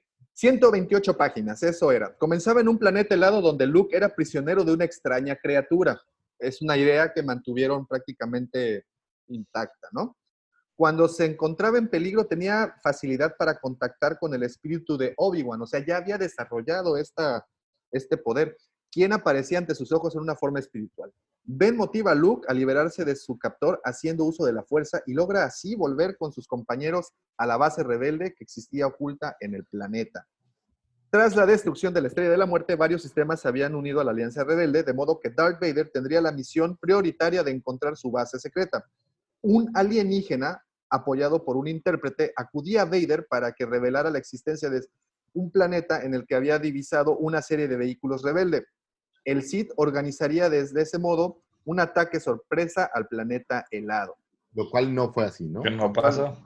Cuando cambió, aquí vienen de las, de- digo, sí me, no, no, voy a hacer una, así como que extractos, porque está, está interesante. En la base, Luke descubría un compartimiento oculto en el mango de su sable. Dentro encontraba un pequeño y brillante cristal, el cual, al ser inspeccionado, revelaba unas coordenadas desconocidas. Justo en ese instante, la criatura que lo había atrapado al inicio de la historia irrumpía en la base acompañada de varias más de su especie, dañando al halcón milenario de Han Solo y obligando a los rebeldes a huir hacia la superficie. Una vez allá afuera, los imperiales tendrían una emboscada. Luke escapaba en la, en la nave de Leia, mientras el resto de los protagonistas huían en el halcón dañado. Escenas eliminadas, por cierto, ¿eh? porque hay escenas de varios Wampas, ¿no? Atacando la Sí, base. de hecho, en, la base de es hay un una en donde un guampa ya se les coló y lo tienen encerrado en un cuarto. Y de hecho, Citripio le quita le quita ¿Sabes una advertencia ver para que los Stormtroopers le caigan. en las caricaturas de las chicas heroínas. Eh, ¿Cómo se llama? The Powerful, Powerful Girls. The Powerpuff Girls. No, las de Star Wars donde sale Lea como heroína. Oh, o este, Forces of Destiny. En Forces of Destiny, Fuerzas del justo Destino. es- esa parte en la que el Wampa se la escuela, eh, hay, hay un, ese, ese corto o esa, esa caricatura.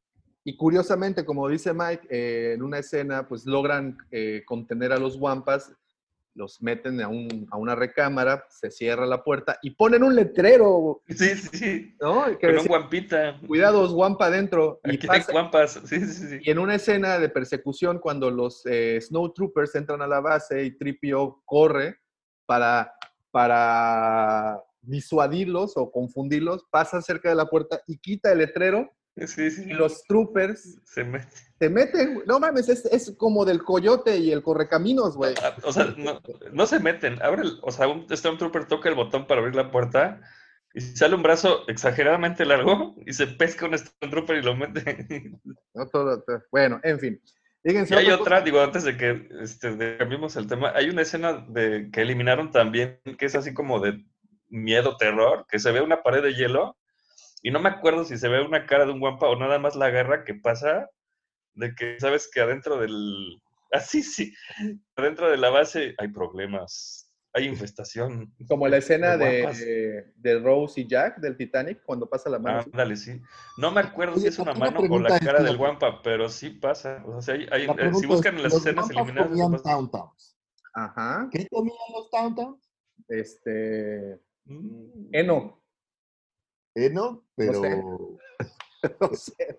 no sé. es una buena pregunta. No, a mí lo, bueno, esa, esa pregunta es muy buena. La siguiente pregunta sería: ¿por qué usan el mismo tipo de cuernos un, un, un, un y un Wampa? ¿no? Mm. ¿Para qué se desarrollaron protege? en el mismo planeta. Ah, No, no. Pollo. Charles Darwin, cómete esa. Papaya de... Retando a la teoría de la evolución. para que eh, Todos descendemos del guampa. Muy bien, eh, continúa este guion diciendo, mientras Luke escapaba, Vader trataría de ahogarlo haciendo uso del poder del lado oscuro. El joven estaría a punto de morir, pero R2, quien iba en la nave con él, por cierto, le salvaría la vida saltando al hiperespacio. La nave aterrizaría en un planeta pantanoso en donde conocería a un ser llamado Minch Yoda. Pinche. Minch era su primer nombre, por si no lo saben, cuando Yoda se creó, entonces el primer nombre de Yoda es Minch. A partir de ahora lo conoceremos como el señor Minch. Minch le enseñaría, que, que haber dicho, ah, tú eres el hinche Yoda. Ándale, Pinche Yoda. Pinche Yoda. Todo echas a perder, Daumático. te- Lo Todo siento, lo- lo lo siento. Le enseñaría a que fue maestro de Obi-Wan, quien además se presentaría ante ellos. El antiguo maestro de Luke pediría entonces a Yoda que enseñase a su pupilo los caminos de la fuerza para que éste pudiera enfrentar a Vader. Y bueno, eh, sigue este, este guion. Digo, tiene pequeños extractos que, que lo hacen similar, pero no es, no es idéntico. Sí, hay cosas, hay cosas interesantes, mira. No, Eh, seguramente hacer 30 guampas, si hacer un guampa fue difícil, hacer 30 iba a ser un Iba problema. a ser una Porque odisea. también entendamos que, que en los guiones también tienen que preocuparse porque puedas visualmente presentar lo que estás diciendo que sucede, ¿no? Exactamente, o sea, el que se suene atractivo no te... O sea, ya que lo trasladas a, a físicamente lo que este, es, se puede volver un problema, ¿no? Aquí viene No, otra cosa. esperen. Miren, este, este extracto, y ya, ya, ya les dejo de guiar el- eh, este guion. Los tripulantes del halcón milenario llegarían a un planeta llamado Hot en busca de un antiguo conocido de Solo que se llamaba Lando Kadar. Kadar. Lando Kadar. Este los acogería mientras la nave era reparada, pero Vader llegaría al planeta para forzar a Luke a ir al rescate de sus amigos, viéndose obligado a enfrentar al villano, que antes de destruirlo trataría que el Jedi se le uniese al, lado oscuro.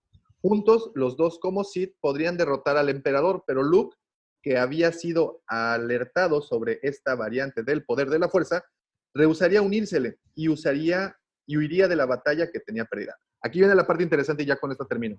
El final del relato contaba cómo Han Solo se marchaba junto con Chewbacca en busca de su padrastro, pese a haber iniciado una relación sentimental con Leia, mientras ella, Lando, Luke y los droides permanecen ocultos en el planeta llamado Bespin Calida.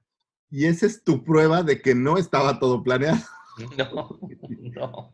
Oigan, por cierto, este libro se los recomiendo. Si lo encuentran, échenle una, una leidita. Está Eh, bueno, ¿eh? Está, está bueno porque trae... ¿Dónde lo agarraste? ¿En Amazon o qué? Este fue en Amazon, precisamente. En Amazon, digo. Y también encontré otro que ahorita, ahorita le damos a ese. Este. Este, su- este libro fue financiado, autofinanciado y autopublicado. Se Oh, llama eh, Que la fuerza te acompañe del universo de Star Wars, escrito por el señor Buevo. Así dice. Aquí la pregunta es, tuviste que haber preguntado si te daban chance de editar un libro de Star Wars, ¿no? Claro. Sí, y, y bueno, no utilizan, bueno, más que esta, esta versión de Vader. Es la, sí, la conmemorativa de Navidad. De De hecho, es- es de, de The Original Trilogy Collection ese. Y si ven, realmente el libro sí está medio... Pero bueno, hay buenos datos, ahorita, ahorita llegamos a él. En fin, entonces, bueno, ya tenemos guionista, se nos va la primera guionista, eh, recurrimos al, al señor Lawrence Kasdan, quien era el que estaba creando el guion de la primera película de Indiana Jones, que ya realizaría con el señor Spielberg y Lucas. Ahora, ¿Por qué los hombres que le hicieron una canción a Indiana Jones? ¿perdón? ¿Por qué los hombres que le hicieron una canción a Indiana Jones? No lo entiendo. Ah, no sabía que existía una canción de los Sí, hombres. hay ¿no? una canción de Indiana Uh, Jones. Es una joya. Búscala, por favor, vamos. Me tienes hasta la Habana. Nah, nah, Que le baja a su vieja, ¿no? O algo así. Indiana Jones. Sí, que su vieja está enamorada de Indiana Jones y por eso ya no. Ajá, y no le hace caso, no sé. ¿No sabías que había una canción de Indiana No, Jones? no, no, no, no, no sabía. Sí, Curioso. se van al templo maldito y toda la cosa. Ahora la, ah, no ahora la voy. Oh, Indiana, pero no, no lo sé. Se llama Indiana, Indiana, ¿no? Así se llama la canción. Eh, Buena.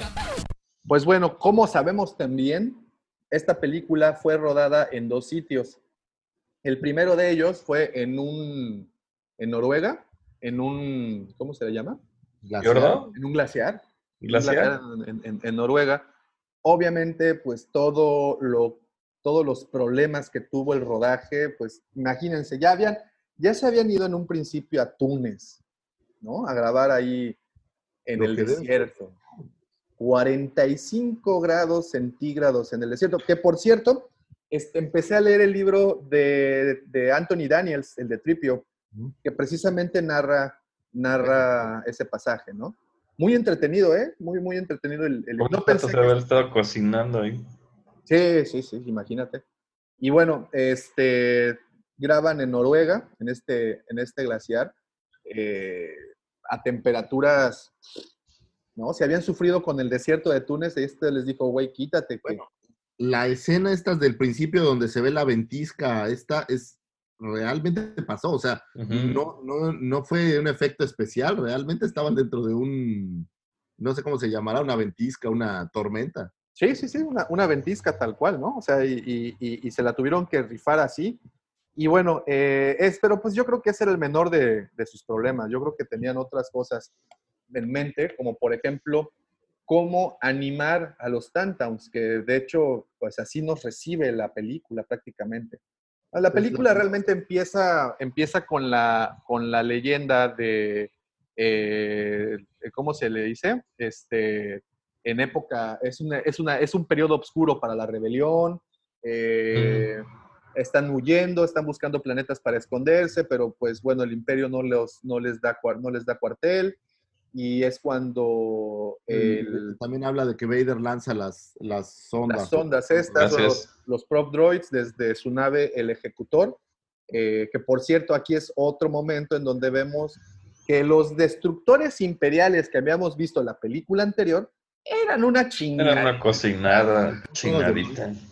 A comparación de la nave insignia de Vader, ¿no? Que era el ejecutor. Qué escena tan impresionante es esa. De hecho, digo, la sigo viendo, la, la- la- la- sigo, con los años la sigues viendo y pues tú ves, muestran las primeras tomas, pues muestran a los destructores cómo vienen, ¿no? Y de repente los cubre una sombra y resulta que esa sombra es la nave de Vader. Está bueno. Hope, la primera escena, pues ves el tamaño de un destructor. Y dices, wow. Pero aquí ya es así como... Aquí sí ya. Hablaban de que medía, si un, des- un destructor medía aproximadamente 1700 metros, aproximadamente.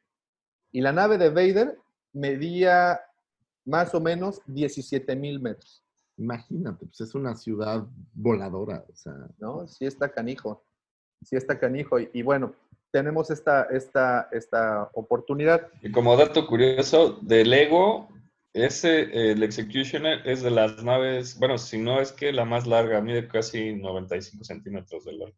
vi un video de unos cuates que la arman y luego la avientan de un balcón para ver cómo se destroza en el piso. ¿Qué les pasa? Es muy loco. ¡Ay, sí! ¿Y que la tiran desde unas escaleras? ¿Es esa? Así de vámonos. En cámara lenta te lo hacen ver así. Ah, pinches güeyes. Bueno, ahora venía el siguiente reto, que era animar lo inanimado.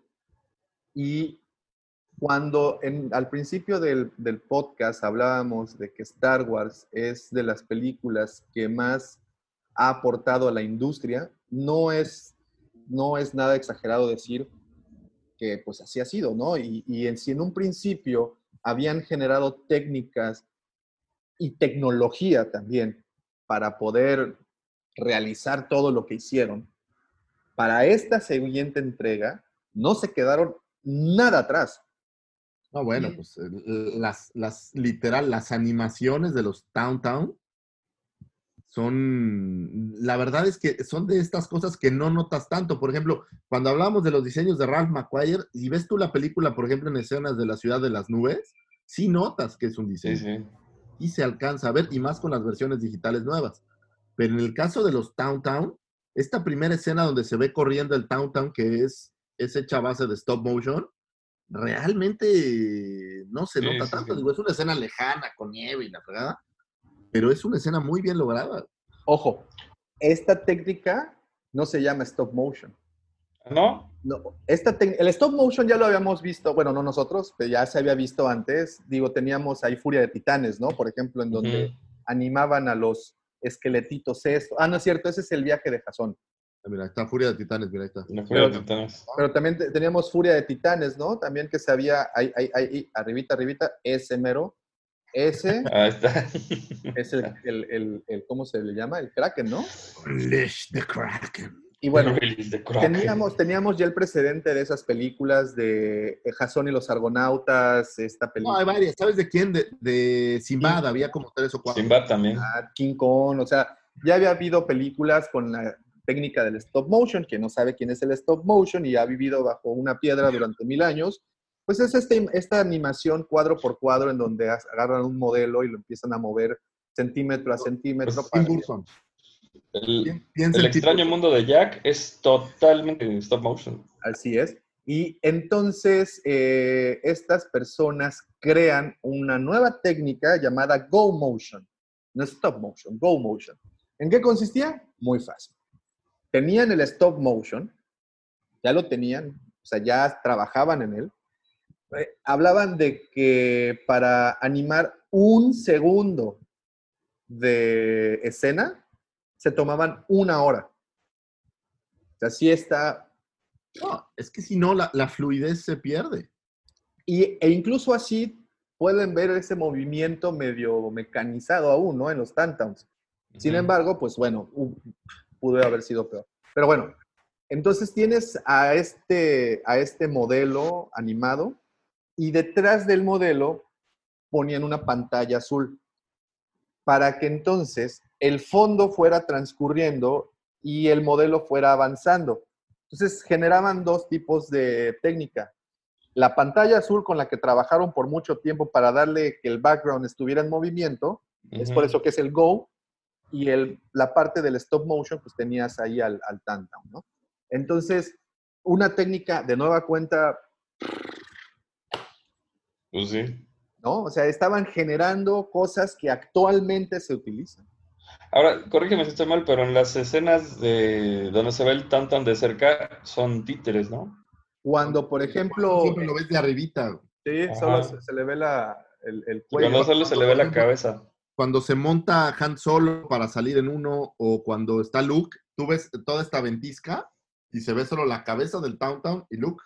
Pero abajo hay gente que está con Y hay un güey y todo, ¿no? O sea, sí, sí, sí, la neta es que sí, hicieron bien su chamba, hicieron bastante claro. bien su chamba, ¿no? Entonces, vemos esta técnica que no, no, se, no se usa solamente ahí. De repente, otra de las escenas, bueno, vemos esto de que Luke eh, ve caer un meteorito, dice el dicho que la curiosidad mató al gato, en este caso pues iba a matar al Jedi, porque pues va atrás de ese meteorito y es cuando cae capturado por el Wampa. Pero esta fue, esto fue un recurso. ¿Se escucha bien? Sí, yo digo bien. Ah, ok. Sí, sí. Esto fue un bien. recurso. Lo del Tantown, toda esta novelita del Tantown, del Tantown, perdón, del, del Wampa, fue un recurso para tratar de maquillar un poco lo que el señor Mark Hamill había pasado unos El señor Ah, había sí. tenido un accidente eh, automovilístico. Voy por café un segundo. Eh, había tenido un accidente automovilístico el señor Mark Hamill y traía ¿No una... fue de moto? ¿Mande? ¿No fue de moto? En moto. Y traía una cicatriz aquí medio mendiga. Entonces dijeron, puta, pues ¿cómo le hacemos? Pues que le dan en la torre. Entonces, la, la parte donde pega el guampa, que, que aparte hay un dato ahí bien curioso. Ajá. El guampa cuando lo golpea, lo golpea en el cuello. Así es. Pero el, el, la cicatriz que tiene es acá arriba en el cachete, ¿no? Es en el, en el- en el- donde se dio el golpe. Es curioso esa parte, ¿no? Sí, se dio un buen madrazo, ¿no? Y, y- y- curioso que el madrazo se lo dio en su carro recién comprado con el sueldo Pero que era carro o moto. ¿Era moto o coche? Era un coche, era un BMW deportivo. Ah, ya. Había, recién se lo había comprado con el sueldo que había obtenido. Pérdida total, chavo. Y bueno, Todos los artistas les pasa, ¿sí se dan cuenta? ¿Quién, quién se muere en uno de esos? Este, el que James hace Dean. Amor sin barreras, o ¿cómo se llama este? James Dean, James Dean creo que se muere. James. Dean, Mm, Paul Walker, el amigo de Vin Diesel. Paul Walker Los también. Furiosos. ¿No? Paul. Ahí, pobres, pobres, pobres personas. Pero bueno, entonces aquí viene el primer hito, ¿no? El, el, el- el por qué meten al Wampa. Pero bueno, es capturado por el Wampa. Bueno, la idea del Wampa estaba antes, ¿no? ¿O, o a poco Sí. nace a raíz de No, digo, la nace- idea general del Wampa? eh, bueno, eh, Lo que nace es como el golpe, ¿no? La justificación de, de por qué. ¿De por qué le pega? Pues esa es una muy buena, esa es de nueva cuenta, en un- está en un área gris porque eh, este Mark Hamill se estrella pues pocos meses después del estreno de la, de la película de- del 77 y la señora Brackett comienza a escribir esto pues prácticamente por ese periodo. Entonces, pues no, no sabemos si fue por requisición de Lucas que le decía, oye, pues es que este güey le pasó esto y tiene que haber una escena en donde justifiquemos que trae un par de madrazos en la cara y se las necesitamos curar, ¿no?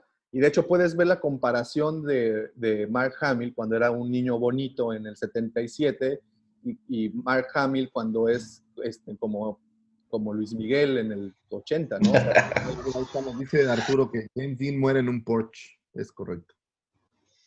James Dean eh, fue en un Porsche o fue en un- no, no, fue en un Creo. Shelby. Fue un accidente automovilístico. no fue en un Mustang Shelby.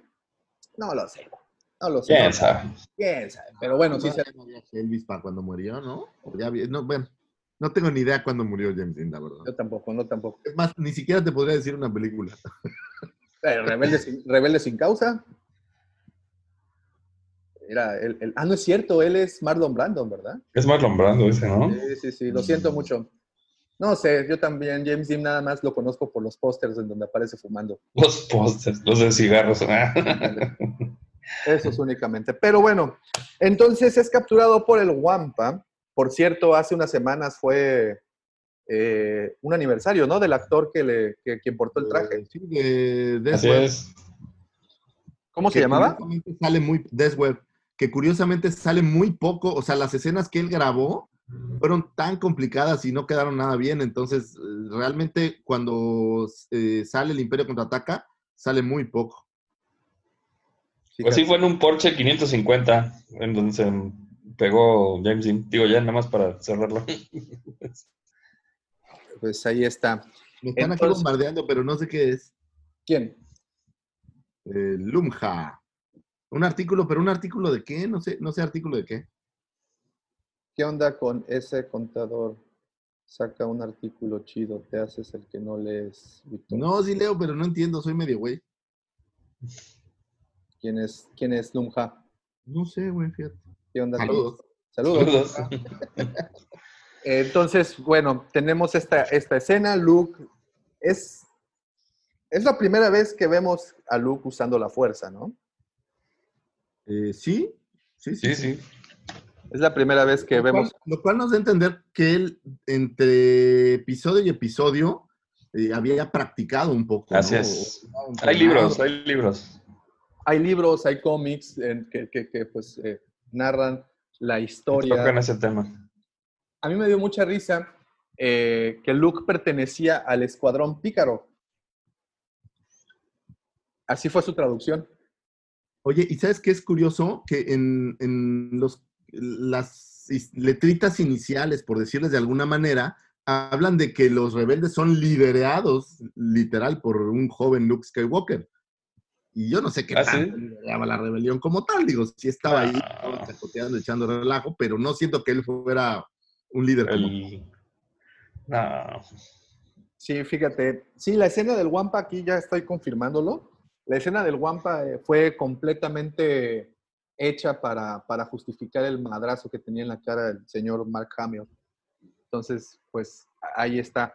Este, y como dices también, para realizar esta escena del Wampa, pues toda una bronca, ¿no? O sea, el disfraz, eh, quién podía portar el tamaño de, de, de, de sendo disfraz, ¿no? Y por lo que estoy viendo, este señor eh, que portó el, el, ¿cómo se le llama?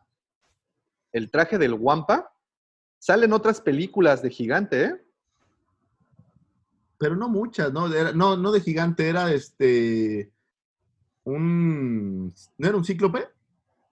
Creo que Sí, ¿no? sí. Sí, de hecho sí, sí, sí, sí, era, era- había aparecido previamente como en tres o cuatro películas. Pero bueno, es que está bien interesante incluso el, el- todo, todo el, el cast que apareció. que Ahí hay cosas. Pero bueno, otra cosa impresionante de este, de este episodio. Eh, pasa esta escena, bueno, Luke es rescatado. Bueno, él solo Ya, se, te hablan, Davomático, que no se escucha. ¿Qué parte no se escucha? No escuchan ninguno, nada, todos. ¿Quién, quién, quién, ah, quién dice eso? Eh, José Campos Cordero, un saludo. ¿Pero qué parte no se escucha, José? Ay, ¿Qué es lo que no se oye? No se Ah, escucha, no se escucha, no se escucha. Bueno, no sé si. No, no, yo sí los escucho muy bien y estoy, y estoy escuchando la transmisión. A ver, a lo mejor, porque hace rato decían No, que yo no me veía. No, no, no, súper bien, súper bien.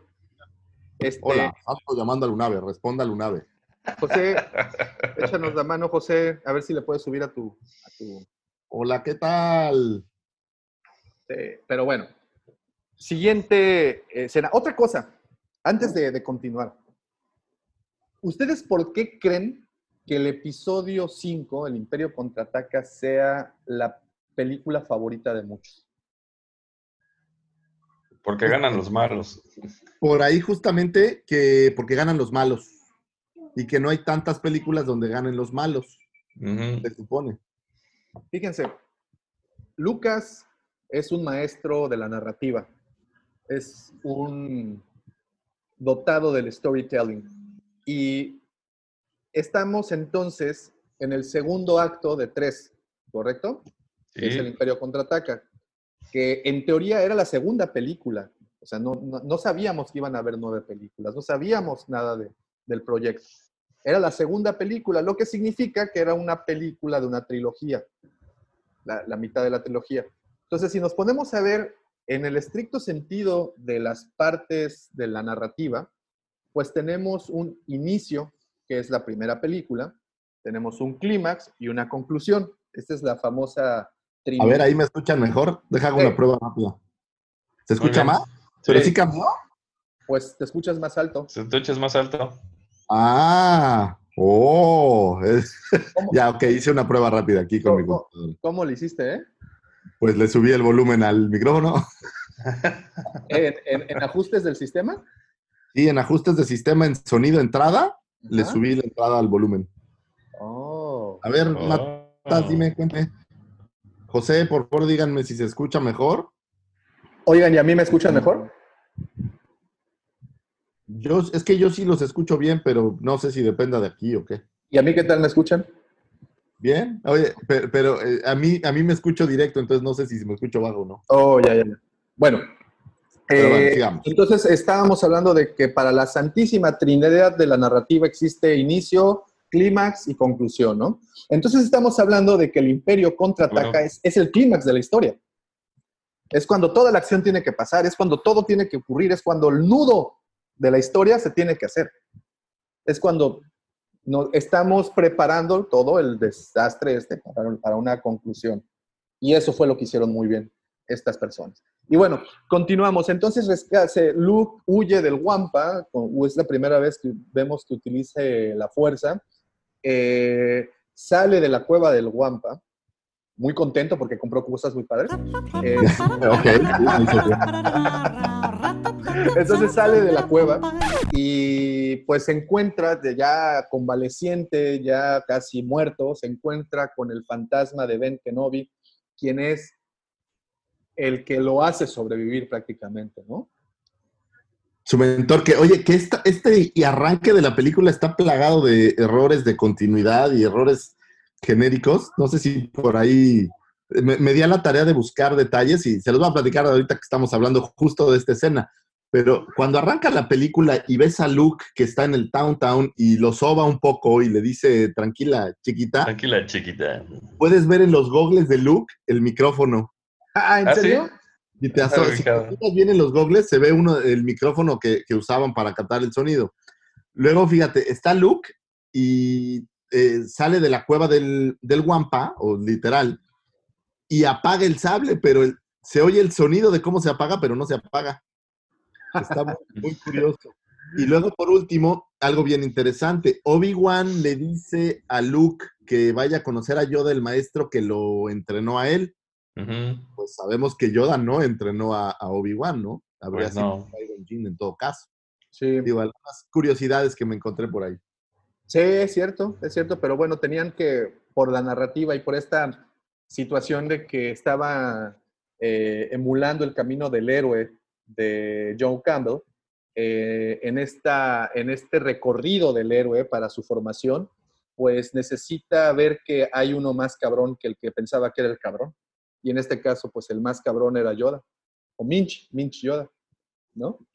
Así es, así es. Bueno, entonces continuamos. Eh, rescatan a, a Luke, llega este Han. Han desde un inicio eh, pues no, no se queda conforme con que no haya regresado Luke a la, a la base Echo. Y entonces le dice, a ver, güey, ¿cómo que no ha regresado? No mami, ¿ya van a cerrar? No, tranquilos, a ver, y se agarra el Tantown y vámonos. Y aquí viendo donde somos testigos de una de las escenas más asquerosas de toda la película. Sí, Oh, fíjate sí. que estuve buscando de qué estaban hechas las tripas del Town y no lo encontré. Ah, eran como esos pepinos de mar, ¿no? Lo que le sale. Y era muy- Según Han Solo olía re feo. Sí, pues sí. sí pues sí, peor por, por fuera que, no, peor por dentro que por fuera. Fuera, sí, sí, sí.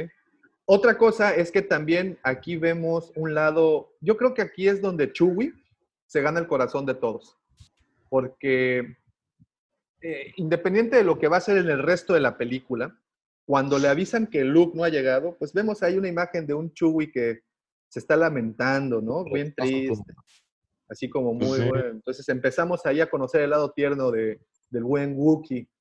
Pues Entonces- Chewie siempre, siempre está muy apegado a sus amigos, ¿no? O sea, siempre que le falla a uno se pone súper triste. Pues es un perro fiel.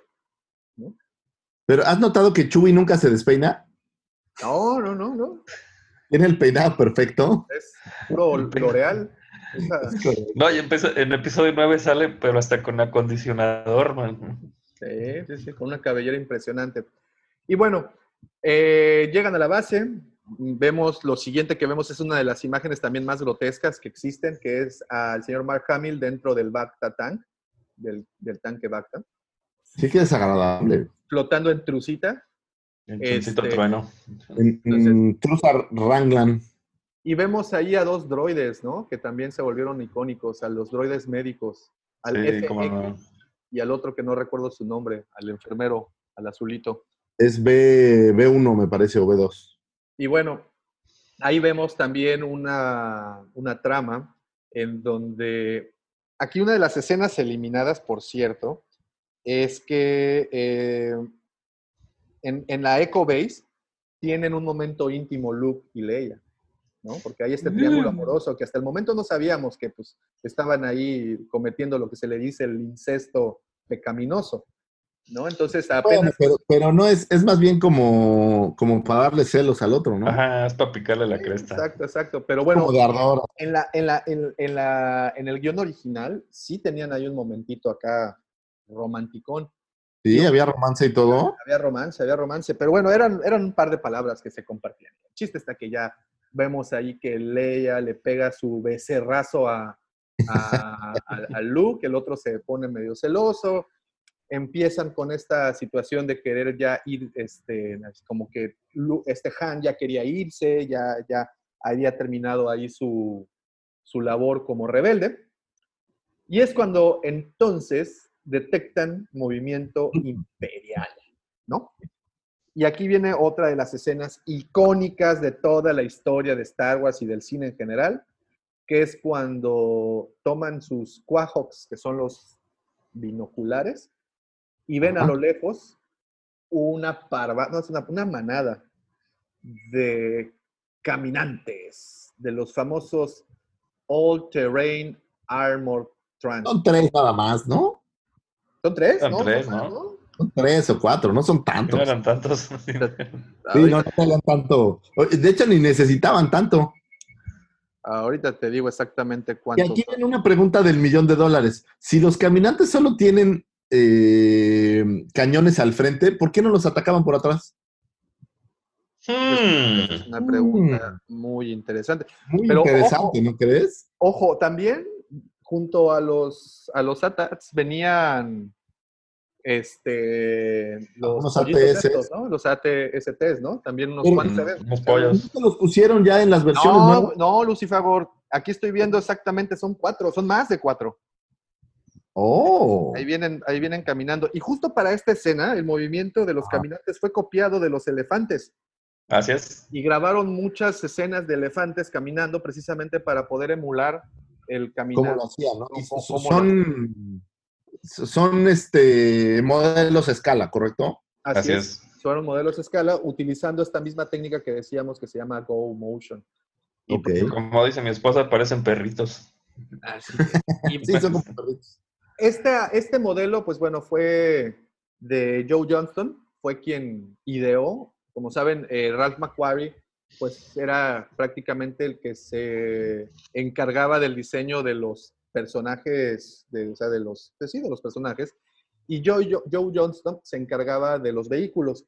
Él fue quien diseñó a los caminantes, o bueno, tomó, eh, digamos, este, la idea de un diseño previo que habían, habían mostrado y bueno, la realizó de esa, de esa manera.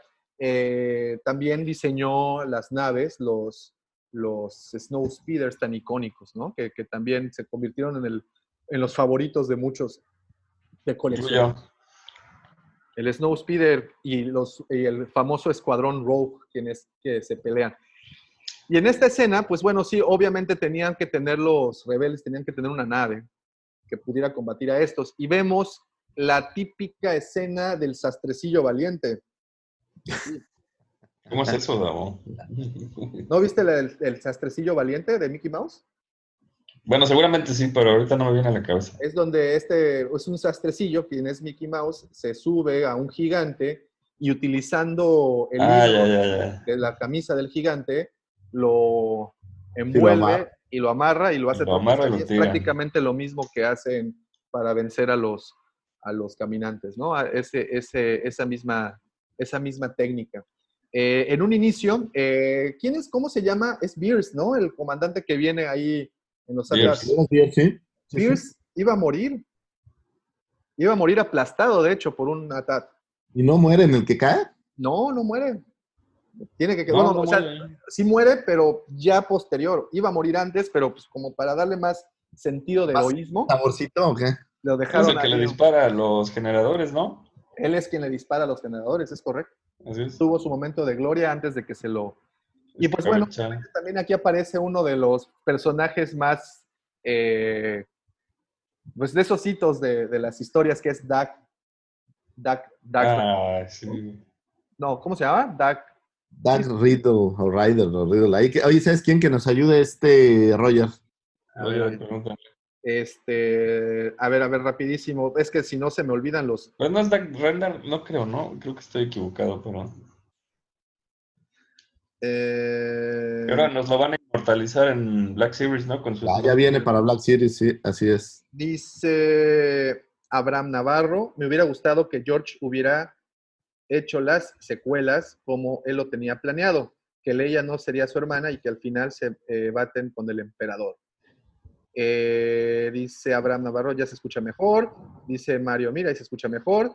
Dice Abraham Navarro, Ralter. sí, que por cierto, bueno, eh, pudimos ver ahí en un video que subimos a, a YouTube, que es su figura en Funko, es de las más caras que hay. ¿En serio? Sí, sí, está arriba de los 1500 dolaritos. Oh, wow. Uh, Abraham Navarro, el regreso del Jedi hubiera estado mejor si hubieran seguido con el ritmo como el Imperio contraataca. Yo creo que el seguir el ritmo hubiera sido medio difícil, ¿no? Por la situación de que el, el regreso del Jedi ya era la conclusión, ya era lo que tenía que ponerle fin, al menos a esa parte de la historia. Y bueno, ahí están los comentarios. Saludos a todos, muchas gracias. Tenemos todavía Saludos. siete personas conectadas y ahí viendo. Saludos. Por ahí tengo admirado, pero estoy, estoy en un, en un hoyo. Pero hola. Ya no te va a querer, dice Me que no están te va vapuleando y ya no me quieren, pero perdón. Mi cerebro está medio vacío, lo siento. Sí. En fin. Bueno, Y mi micrófono se sigue bajando, no sé por qué, va como que va bajando cada... Qué raro. En fin. Entonces, bueno, tenemos esta escena, atacan a los caminantes, logran con esto Eh, ahora, aquí es otra cosa. Eh, según yo, cuando disparan el cañón de, de iones para que el transporte rebelde pudiera huir, según yo, solo eh, como que le quitaban la energía, ¿no? Al, al imperial, al, al destructor imperial, pero realmente... Sí, no, no es- no explota como tal, ma- nada más como que... Es como un MP, o sea, que le bota la electricidad y todo para que se puedan escapar. lo inhabilita, ¿no? Y bueno, ellos alcanzan a huir. eh, no sé si alcanzan a huir todos los rebeldes. Sé que muchos mueren en el, en el campo de batalla. Bueno, Dentro la de teoría es que escapan porque al final de la, de la película pues puedes verlos ya agrupados nuevamente.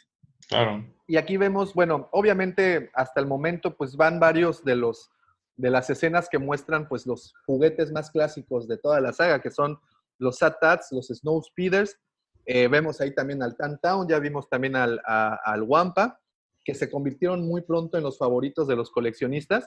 Y este, en el transporte rebelde también aquí lo... Bueno, lo- el ATAT tenía que era eh, pues de los más grandes junto con el halcón fue de los más grandes, Sí. es correcto. y, y por mucho tiempo eh, tanto el alcohol como el ATAT y junto con el, el Imperial Shuttle fueron las, las vehículos Son más las grandes. más grandes.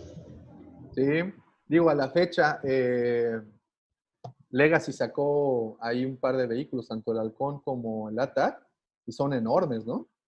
Sí, sí, sí. Pues, Digo, los, los ATATs, por ejemplo, de Vintage Collection, los dos que hay, pues son, digo, salvo la barcaza, creo que, y, y el halcón, pues es lo más grande que hay. Pensando, por ejemplo, en la Vintage. Fíjate, Bueno, salvo ahora que sacaron el, el, el TIE Fighter de Black Series de 6 pulgadas. Y hay- el Snow Speeder yo creo que también va a ser de las más grandes. O sea, del Black Series. Sí, va a estar. sí, sí, sí, sí, son, son, son naves bastante grandecillas. Y bueno, alcanzan a huir algunos rebeldes y también quien alcanza a huir. Aquí es la parte que no entiendo. Eh, Luke va a combatir a los attacks. Eh, su speeder se, se est- se estrella después de, de este combate. Les digo, aquí es con, aplica la del sastrecillo valiente.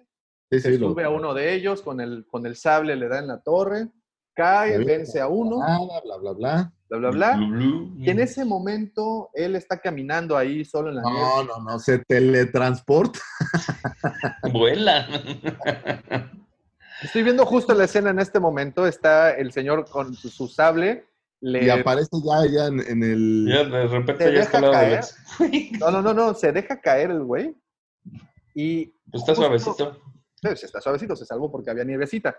Y aparentemente le dan un nervio al, al porque pues nada más es un corte muy tranquilón el que le hace y se desmadra por completo el ATAC. Entonces, Le da como en una escotilla. sí. Y avienta una granada, avienta algo. Aquí, jóvenes, yo veo una constante y es que el imperio, sus diseñadores industriales, pues no eran tan buenos, güey, no mames. O sea, se la estrella de la muerte la- se la, se la Estaban llenos de fallas. Sí, sí, sí. ¿no? Y, y- y de repente agarran a estos acorazados enormes que en teoría son armas de destrucción crueles y le chingan con un pedacito. Rápidamente, güey. En fin, pero bueno. Eh, Luke, Digo, son- creo que son pequeños detalles que te hacen ver al héroe más grande de lo que es, un David y Goliat. Claro. Y pues que a la continuidad de la película le ayuda el que el héroe vaya resolviendo eh, pe- pequeños éxitos, por decirlo de alguna manera, ¿no?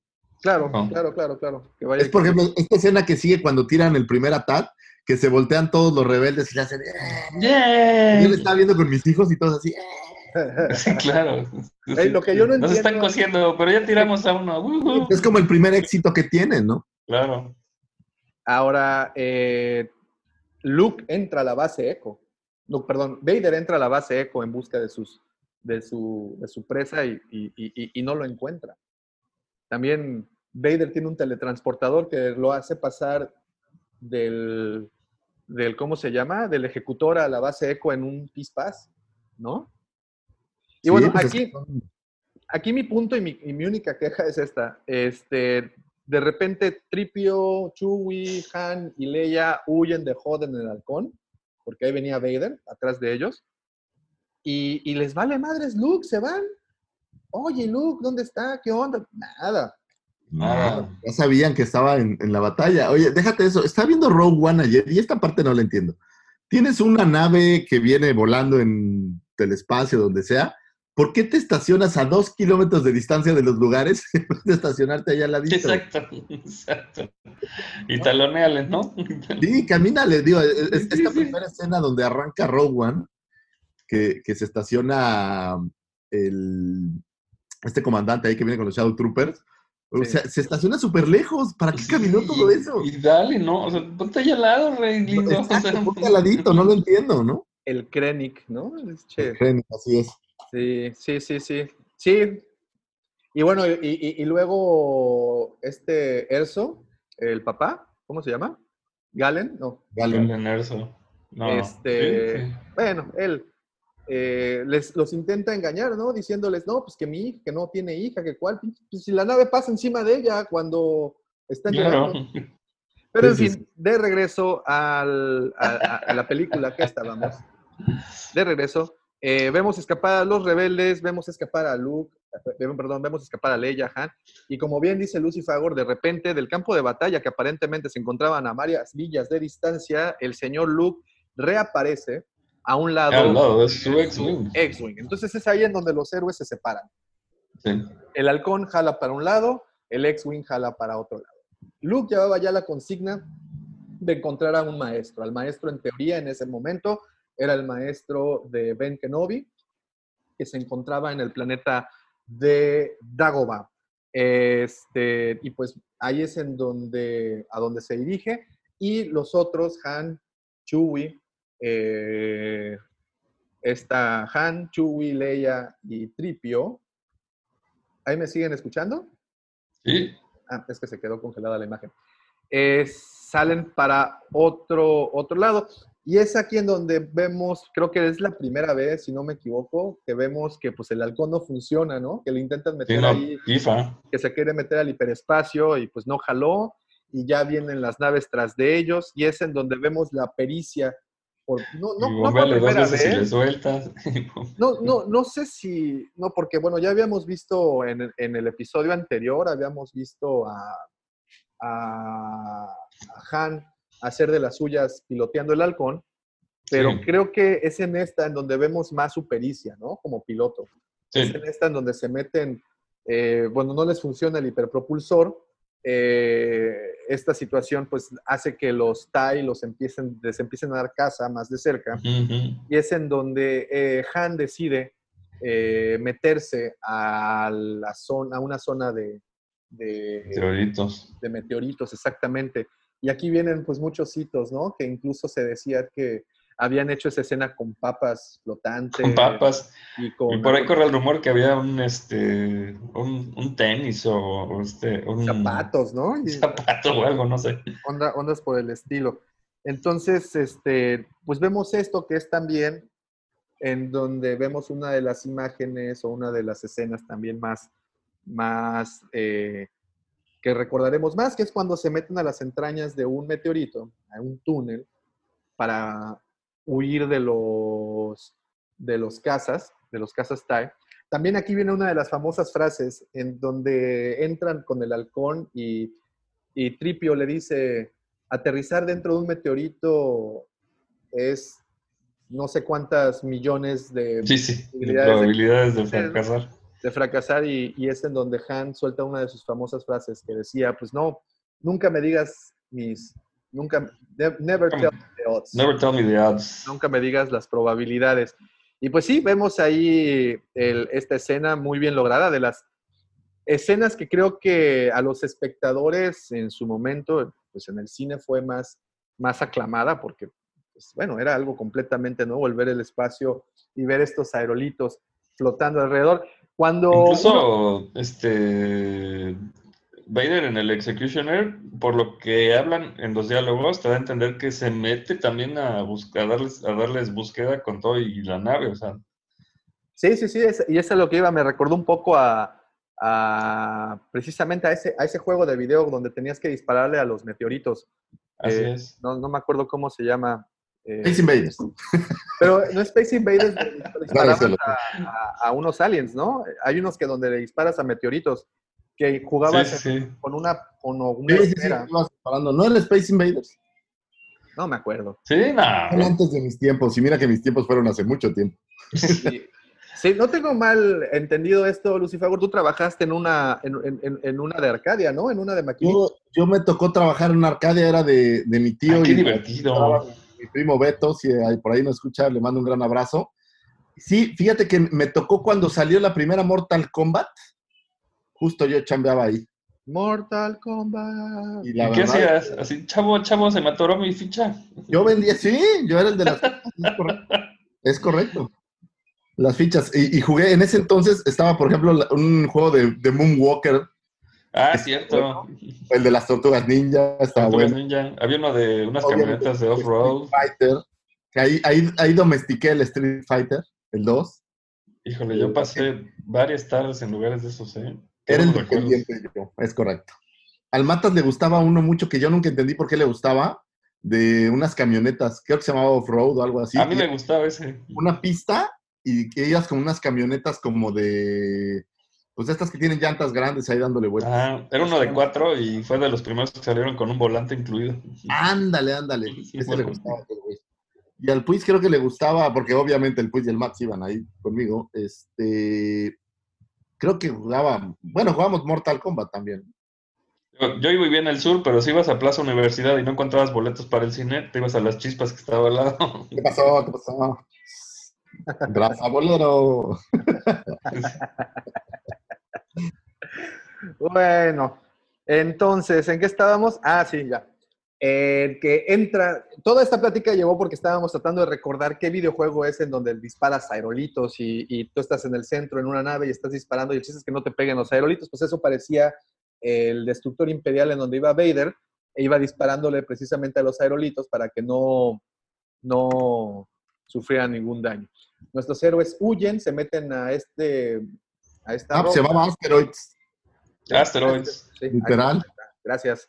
Este, y es ahí en donde conocemos a dos criaturas. La primera, los famosos Minox, Minoc.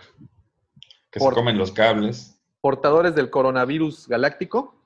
Y eh, de repente también conocemos a- al gran pene espacial. Perdón. Al Perdón. pepino de bar espacial. Ah, perdón, perdón, perdón, perdón. Al Exogord, al famoso Exogord. Ah, ya ves, dice Arturo que era el, el off-road. Off-road. Eh, Ay, pues el Exogord, según esto, creo, creo que es la criatura más grande del universo de Star Wars. no, sí. Estas ballenas, ¿cómo se llaman? Hay unas como ballenas intergalácticas.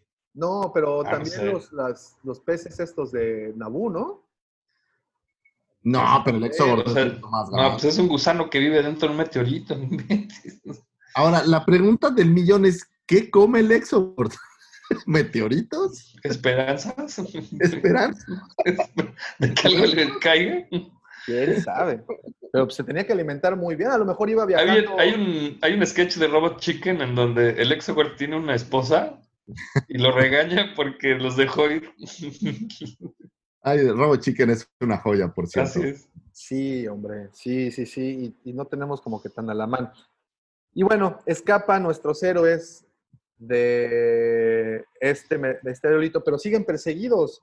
Entonces, encuentra a Han haciendo una maniobra que quedó Eh, para ahí, la eh, esa escena es buena porque aparece un nuevo tipo de TIE que no habías visto, que son los bombers, estos que traen como dos. Bombers.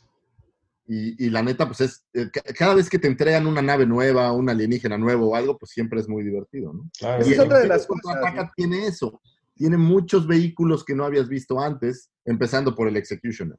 Esa es otra de las cosas que este, habíamos, vimos Hot, vimos Bespin, vimos Dagoba, o sea, tres planetas Tres planetas. ¿no?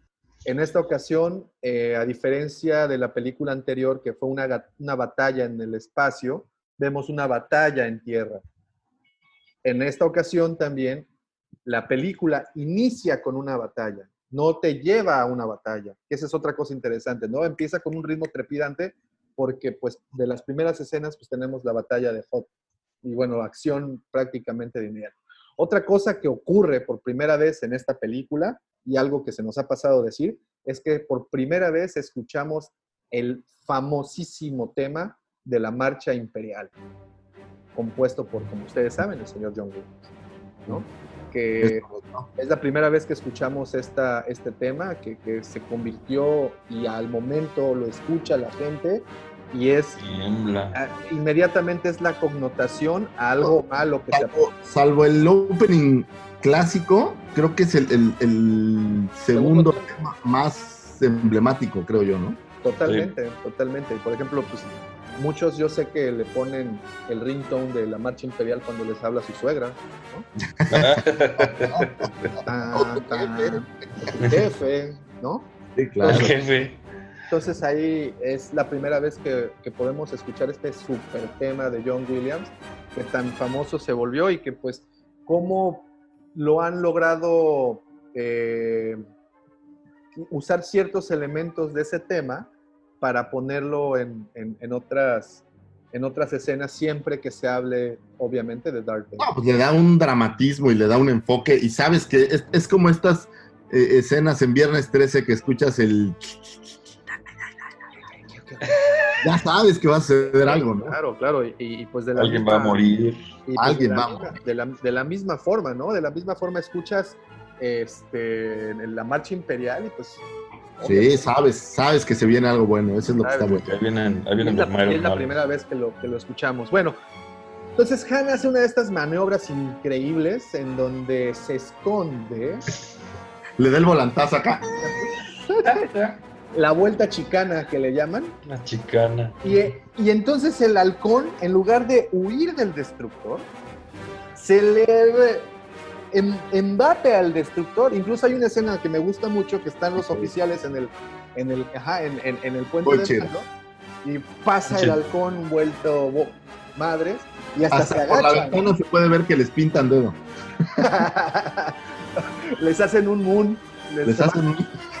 Haz de cuenta en un- un- como, en, como en corazón Chewbacca les, les hace un moon ahí, ¿no? Le muestra su peludo trasero. Oye, ¿notaron que, que en la escena de donde está Lea y Han Solo en Hot hablando y diciéndose cosas lindas, aparece Chiqui Drácula? ¿Cómo? Aparece Chiqui Drácula, chéquenla, aparece un güey con su churrito aquí de. Así de, tengo mecho. Exactamente. No, no, no, pero la, pero la volveré a ver. Bueno, y mientras eso, y mientras eso está ocurriendo en el espacio, vemos eh, una, una segunda escena en donde vemos a Luke llegar a Dagobah, ¿no? Que, que toda esta parte de Dagobah es como filosóficamente muy rica. Toda la parte de, de Yoda, que al, al principio quiero pensar que Yoda se hacía ver como, pues como una criatura inocente y por eso actúa de esta manera como juguetona. Y ya después que le revela, pues yo soy aquel, ahí cambia todo, ¿no? Yo soy aquel. Fíjate que, de hecho, este autor lo describe muy bien y es que la intención era precisamente esa, ¿no? Ver que, pues, el maestro de tu maestro, pues, era una imagen cómica, pequeña, inofensiva, que no te imaginarías jamás. Esta imagen donde, donde agarra el bastón y empieza a darle a Arthur, pues es muy curiosa. Es, es- creo que ese es el momento más moped que existe, ¿no? Porque incluso sus movimientos son como de la rana René haciendo ahí, ahí. Y, y- y bueno, este, de- y, bueno, curiosamente, Yoda, para quien no sepa la historia, a quien utilizaron como modelo, como inspiración para la cara de Yoda, fue eh, un, el que hizo la máscara, el creador de máscaras, que hizo precisamente la máscara de, Chewie, eh, Freeborn, John Freeborn, si no me equivoco creo que se llama El Señor. Y bueno, en él basaron el rostro de Yoda para, para, bueno, para su creación. Y sí, efectivamente vemos que llega entonces, Luke llega a este planeta parecido a Florida, con todos los pantanos, con todas las, las cosas, y, y este, y pues estrella su nave. Vemos ahí, eh, bajan, Artu cae al pantano, en toda esta situación que se da, que ustedes ya conocen, es cuando conoce a Yoda, y por cierto que esta es la incursión del señor Frank Oz a la serie, Es correcto. Así es. O mejor conocido como Yoda. o mejor conocido como Minch Yoda. Y bueno, eh, otra de las cosas que narran entre tras bambalinas, esos secretos, es que eh, tanto el señor Irving Kirchner como George Lucas eh, veían a Yoda, no lo veían como un títere, no lo veían como una parte de, de la... Un prop. No lo vean, exacto, no lo veían como de la utilería, lo veían como un actor y lo trataban como tal, ¿no? O sea, sabían, obviamente, que no es precisamente Yoda el actor, pero ese, el, el haberle impre- este, dado esa seriedad al personaje, haber tratado así al Ahora, personaje. ¿Sabes que es muy divertido ver el cambio de, de esta versión de Yoda que es como un poco un- los viejitos gruñones de los mopeds? Y ya verlo, justo el momento en donde le dice a Obi-Wan, pues es que no lo puede entrenar, este cuate no, ya está muy ruco. Es- Es muy chido el cambio. De hecho, Yoda tiene Sí. un momento muy creepy cuando platica con, con Luke y le dice, el- el- Luke le dice, pues es que no tengo miedo. Y Vas yo a tener. a ver con una cara, güey. Sí, sí, sí, sí. verdad. Pero lo va a tener, a No, tener- el cambio, el cambio de Yoda, de Yoda cómico a Yoda serio es, está brutal. O sea, es- Y como te decía, pues hasta el momento, pues es el maestro del maestro, ¿no? Es quien sí, sí. está más cabrón y, y, pues obviamente quien más te inspira. Y bueno, y regresamos al ejecutor. Y regresamos al ejecutor De las favoritas de la gente, ¿no? Exactamente. Para regresamos al ejecutor para ver, yo creo que algo de lo más mítico que tiene Star Wars, que es conocer a los cinco cazarrecompensas que nos mostraron hasta este momento. Y creo que para muchos el verlos en ese momento fue así como que, güey, ¿y estos qué pedo? ¿Quiénes son? Más alienígenas. Y eso pues abre tu, tu mente a, Claro, a- a- el panorama. Fíjate, Y ahora alienígenas cazarrecompensas, wow. Está padre. Droides, droides que se recompensas. Está- vemos por primera vez a Boba Fett, a Bosk, IG-11, a Sucus y a Forlom ahí al- a las órdenes Y venga. del- y Dengar, Ah, tienes Dengar. razón, Dengar, Dengar. Eh, son seis entonces. Bien. Sí. Este, y pues vemos ahí que unos imperiales se dicen entre ellos, ay, me cagan los, los cazarrecompensas, ¿no? Sí, pues es que son estos. O sea, tú eres como la policía y que le hablen ahí a, a alguien más a hacer tu chamba, pues no, está chido. Otra- los otra de las- judiciales están. Se nos pasaba, se nos pasaba también, ¿eh? Otra de las cosas que vemos en, en- en este episodio, y es una de las primeras escenas, pero bueno, sí está casi al principio, es a Vader en su cámara, de, Así es. ¿no? En su espacio seguro, en su happy place, En su happy, donde se hace faciales o algo, en yo su creo. zona de confort. Sí, Ahí alcanzas a ver un poco el, el cráneo, ¿no? Y ahí que está un poco. Bueno, todo lo que ya sabes que pasa. ¿no? sí, y bueno, y la idea era humanizar un poco a Vader, pero pues yo no lo vi tan humano, todavía en ese momento. pues, No, todavía es un bitch. textura alienizar, al, al alien ahí, ¿no? Con su pinche cabeza de huevo. Bueno, es que está todo eh, herido, o bueno, tiene cicatrices por toda la cabeza. Entonces, Otra de las... La escena donde baja el casco y se ve de espaldas la cabeza, pues sí es un poco creepy. Sí, sí. Aquí No, también no. sabemos, en estas, en estas escenas, sabemos que, señores, Vader tenía un jefe. Oh, Es sí. correcto. Hasta, hasta Vader tenía jefe. Hasta Vader A tiene un Vader jefe. tenía jefes, ¿no? Y es en donde vemos al emperador, que en un inicio lo interpretó una mujer con la voz de un hombre, luego pues pusieron a- al señor Ian McDermott, ¿no? Pero en un inicio era, era una, una Y- y señora. tenía- no sé a qué se refieren, pero tenía ojos de chimpancé. No sé si le secaron los ojos a un chimpancé o se los montaron encima o qué. A la. Estaban bien ojetes, ¿no? Y ahora, ¿sabes qué? Esta, esta parte de, de buscar mejorar ya en el pasado, o sea, cuando hicieron las reediciones, pues quitaron la versión original y de hecho Ian McDermott volvió a grabar la misma escena para, pues para que ¿Ah, fuera sí? él el que apareciera. Si tú ves la versión hoy, por ejemplo, la de Amazon o las todas las digitales nuevas, ya no es la chava la, la que hacía, ya es Ian McDermott.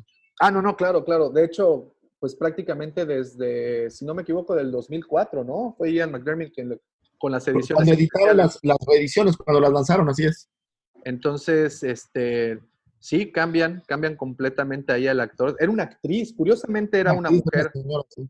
una, una señora de, estoy buscando el nombre, no, no, no, la, no la encuentro, pero bueno, fue, fue en un inicio y vemos, y vemos y dice, si es en donde entra la duda, bueno, ¿y este cabrón quién es, no? Claro. el emperador ya, o sea, aquí le subimos el nivel a todo esto. O sea, el maestro Jedi tenía un maestro y Vader también tenía un Y maestro. Vader también. O sea, en esas dos simples escenas y con estos dos argumentos, elevas el nivel de profundidad de la película. Sí, sí, sí, sí. Le das más contexto a todo. Le das mucho más contexto a, a- a todo y pues obviamente, este, aquí, pues te vuela la cabeza, ¿no? O sea, estoy, es que se, se me perdió el nombre de la, de la actriz, porque ya lo tenía, No, que creo que no hizo grandes cosas, eh, porque no está por ahí. El nombre no es como este nombre común que, que aunque sea un personaje que no sale mucho, todo el mundo conoce. es correcto. Digo, por ejemplo, si tú hasta ese momento, pues Jeremy Bullock, pues Ah, sí, como no. Sí, no, no, no. eh, se llamaba Elaine Baker, como el emperador Palpatine. Y la voz se la daba un, señor que se llama Clive Revill.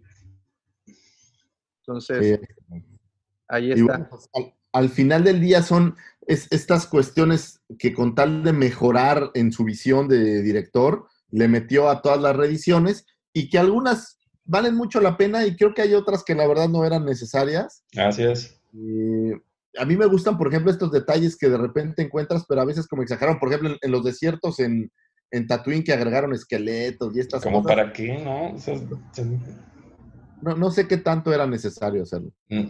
Justo, justo esta semana pasada eh, publiqué en mi cuenta de Twitter la fotografía en donde aparece Tripio caminando en el desierto de Tatooine y se ve este esqueleto y pues es un dragón de Craig. Tiene Sí. ¿no? Entonces, No.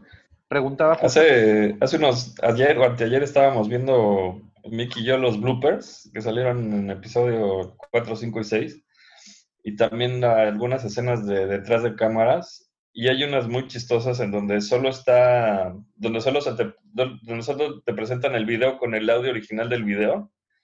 Entonces te, presentan cómo hablaba Yoda, cómo hablaba Stripio y está muy chistoso. otro, otro de esos datos curiosos, ¿no? Bueno, llegaremos ahí en su momento. Bueno, entonces vemos ya a Luke en Dagobah, ahí recibiendo instrucciones eh, intensivas, clases intensivas de cómo ser Jedi en el pantano. Y mientras la otra parte de nuestros héroes están huyendo de los destructores imperiales, decíamos que Han hace una de las maniobras más, eh, ¿cómo se le llama?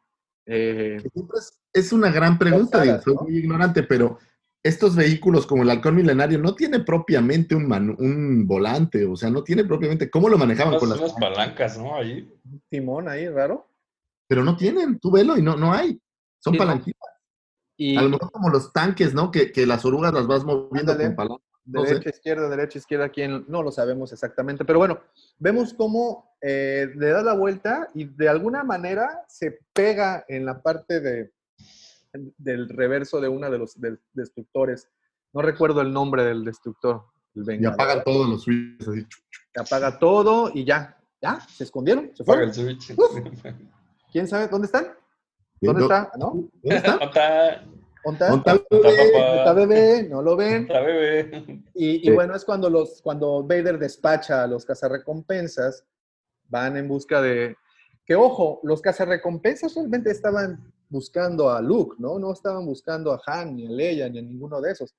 Bueno, Sí, Boba Fett estaba buscando a Han Solo. Ah, bueno, Boba sí, ¿no? Pero también tiene ya un segundo, un- un- una segunda misión.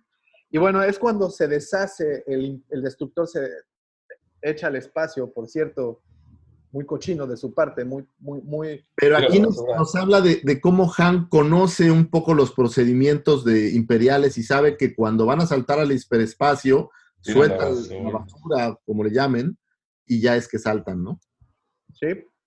Y es, se desprende entonces una maniobra muy osada, si me preguntan, junto con todo este escombro que, que tiran al espacio. Y bueno, dicen, ya, chingamos, ya nos fuimos. Pero nanáis, Nel, Naranjas dulces. negativo, compañero. Ahí estaba el señor Boba, quien es quien les da seguimiento, lo sigue hasta Vespi, ¿no? Que es cuando.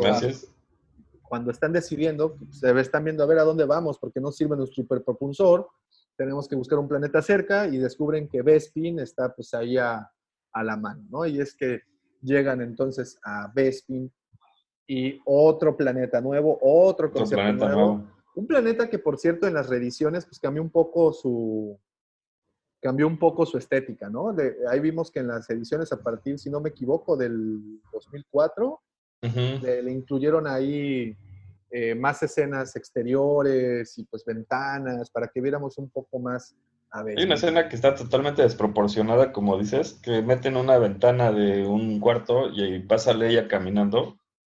Y se ve y Leia se- enorme.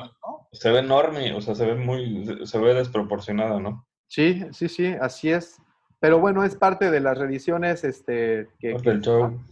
Y, y- y bueno, parte de, de todo este, de este relajito. Y es ahí entonces en donde conocemos a otro de los héroes clásicos, al señor Lando Calrissian, que en un Así, inicio se lo, Lando. se lo presentan, este, y bueno, Luke, este, perdón, Han, le habla, le platica a Leia, ¿no? Que pues es un viejo conocido, que se Es un viejo amigo. que es su amigo, que, que también contrabandeaba, que ahora se había vuelto varón de la ciudad después de haberle jugado ahí. Sabemos que ahora el que era anterior eh, varón pierde la ciudad en un juego de Sabac, el cual gana, gana Lando. Este, le platica pues un poco del gigante gaseoso que es Bespin, de lo que se dedican, de toda la situación de los mineros y bla, bla, bla. Bueno, llegan a, llegan a Bespin estos, estos, estos héroes. También, como les digo, muchas escenas, incluyendo el halcón llegando a la ciudad de las nubes. Este, pues hay muchas reediciones, ¿no? Muchas que en su momento no tuvimos oportunidad de ver en el cine ni en las primeras ediciones del VHS. Ya fue cuando salieron a DVD, fue que pudimos Ah, ver ya, ya estas ediciones. Conocemos también las, las naves estas naranjitas, ¿no? Las de Cloud City. Pero las Cloud City, sí las... Bueno, las- o sea, salen, ya están originales, pero es otra nave, ¿no? Que no conocíamos. Otra nave, es correcto. ¿Cuáles? ¿Cuáles? ¿Cuáles? ¿Cuáles? Las Los- naranjitas. Ah, bueno, otra Cloud nave, sí, sí, sí, sí, sí, sí, otra, otra nave más, otro planeta más, personajes nuevos, una política nueva por completo, ¿no? Que es la ciudad de las nubes. Y es entonces donde conocemos nosotros, conocemos a Lando, a Lobot y toda la situación esta. Este, y es precisamente aquí donde viene el juego de traiciones. Boba Fett ya había llegado a la ciudad de las nubes. Boba Fett ya el- le había dado el pitazo. el Imperio llegó antes. Tenemos esta escena un poco, no sé qué tan necesaria es cuando le disparan a, a Citripio. No, no sé qué tan necesario es, porque al final no sucede nada derivado de esto. ¿no? No, pero te da, lo que pasa es que, digo, si ya que la interpretas, o sea, es como que te da entrada, sabes que aquí ya llegó el imperio y hay poniendo peligro, o sea. Porque lo que hay adentro del, del cuarto ese donde se mete Tripio son Stormtroopers, no es otra cosa. Bueno, Ugnaut, ¿no? Bueno, quién hay un Knockout, que es la primera vez que lo conocemos, o corrígeme si estoy equivocado. El Ugnaut, sí, este, es la primera vez que vemos Es la Ugnaut. primera vez que los vemos, Creo que ¿no? aparecen antes cuando van entrando a. O sea, cuando están entrando recién del halcón milenario, me parece que Ajá. aparecen por ahí caminando uno o dos, creo. Sí, yo creo que eso de que revientan al tripio es como para que te des, o sea, para que, o sea, aquí algo anda mal, ¿no? O sea, aquí no, no, no, no están libres, no están fuera del ajo, como dicen, ¿no? Huele a traición. Exactamente. Pero- Sí, huele a peligro. Yo, yo sí tampoco la veo así como muy justificada. De hecho, hasta como que entorpece un poco, ¿no? La, la, la, la la- la cadencia de la, de la narrativa. Yo, yo te preguntaría, si vas a meter al bote a Chubaca, ¿por qué le darías al androide? Porque cuando está Chubaca como, en- como encarcelado, tiene su canastita con tripio. Pero si es un reo y esto, pues ¿para qué se lo das? Eh, Chewbacca tiene hasta un desarmador. Sí. Es cierto. Sí, ahí hay muchas cosas que dices, güey, a ver, espérame. Como Vader, ¿no? Ya, lo tengo, ya los tengo capturados. ¿Por qué dejo al, al Wookiee y a la princesa, a la cual, por cierto, se me escapa en la película anterior? ¿No? Claro. O sea, Pero lo sé- de tripio es totalmente incidental. O sea, Pero sí, o sea, creo que tienes razón. O sea, como que Tripio descubre que hay troopers ahí y por eso se lo quiebra. o sea, es incidental, porque No, escucha pero- una pero- unidad pero- R2 y Pero Tripio no, o sea, no, no, no descubre a, a los, a los troopers. Tripio lo, lo jala porque de repente se abre una puerta y sale una No, pero, No ves al trooper, pero intuyes Es- que a alguien le disparan. Digo, no sabes quién Sí, es. sí, no sabes quién fue, pero él escucha una unidad de R2 y se va buscando a Artu pensando que es este. Bueno, no sé si pensando que es Artu, ¿no? Pero, Sí, sí, sí. Y bueno, pero él pierde, o sea, él lo des- desmembra no porque lo estén buscando para desmembrarlo, sino porque es un. O sea, es un, o sea pues, se los encontró. Junkyard, o sea, ¿no? Es un, es un, es un deshuesadero de Cuando lo reparas no dice nada. Cuando lo conecta este tripio no dice, Chewbacca ¿Cómo no no? dice nada. Sí dice que encontró troopers. No. Sí, algo dice. Habría Cuando que- le conecta la cabeza algo, no me acuerdo qué dice, pero algo dice que te da a entender que, o sea, que que había hay Stormtroopers. Pues no se preocupen, aquí tengo la imagen. Justamente esa escena es la que tenemos por acá, cuando lo está O sea, conectando. le conecta la cabeza al revés y dice algo. Sí, y, y, y bueno, y hay un, de hecho, hay un, hay una historia, un cómic, si no me equivoco, este, de donde explican el por qué Vader no destruye en ese momento a Tripio, por qué él se los, los deja conservar a Tripio. ¿Porque lo quiere o qué? Pues es Él que lo- él lo hizo. ¿Se acuerda? Él lo hizo, es su creador. Es mi hijo. O sea, me estás diciendo que está dispuesto a matar a su hijo si no se une a él, pero no está dispuesto a matar al androide. Lucifer le cortó la mano a su hijo, Pues por eso. ¿no? Entonces, entonces, no sé. A ver, aquí está justo esa escena. Sí, efectivamente. Ah, Dice algo de los troopers. Te digo. Sí, sí, sí. Es un trooper quien le, dis- quien le Ah, ya ves, dispara. entonces está. Es un trooper quien le dispara. Ah, mira, Oye, lo dice Polo Marek. Y bueno, y, y este entran después de que ya Lando los recibe y acá se- la ley ya se Echas cambia. una de cubita, aquí queriendo ligotear y todo. Queriendo echar ahí el, el- el- le quiere bajar, le quiere pedalear la le bicicleta. how you doing. Sí, este, se los lleva, los invita a una cenita, Sin abren la puerta. Que, y- fíjate, otra escena curiosa. Esta escena donde los invita, salen del cuarto donde estaban y va caminando y viene Han, Lea y Lando. Y dan la vuelta por una esquina y están movidos. Está al revés, está Lando, Han y Lea. Sí, como el otro día que me comentaba, que comentaste de lo del droide cuando... Es igualito, como errores de continuidad y que o ya no lo quisieron regrabar o nadie se dio cuenta durante años, ¿no? Yo creo que más bien es eso, ¿no? Nadie se dio cuenta, no Yo tenía creo que sí. tecnología que actualmente tiene. Recuerda que antes, pues, grababan la- la- o, o filmaban y luego tenían que ir a revelar los carretes. Entonces no tenían como oportunidad de ver a ciencia cierta qué es lo que se había Ah, planeado. digo, si, si no te estás fijando en estas cosas, ni te enteras. Ni te Claro, enteras. claro, digo, no todo el mundo tiene la, la obsesión que nosotros tenemos, ¿no? Pero, No todos tienen el problema que yo tengo, claro.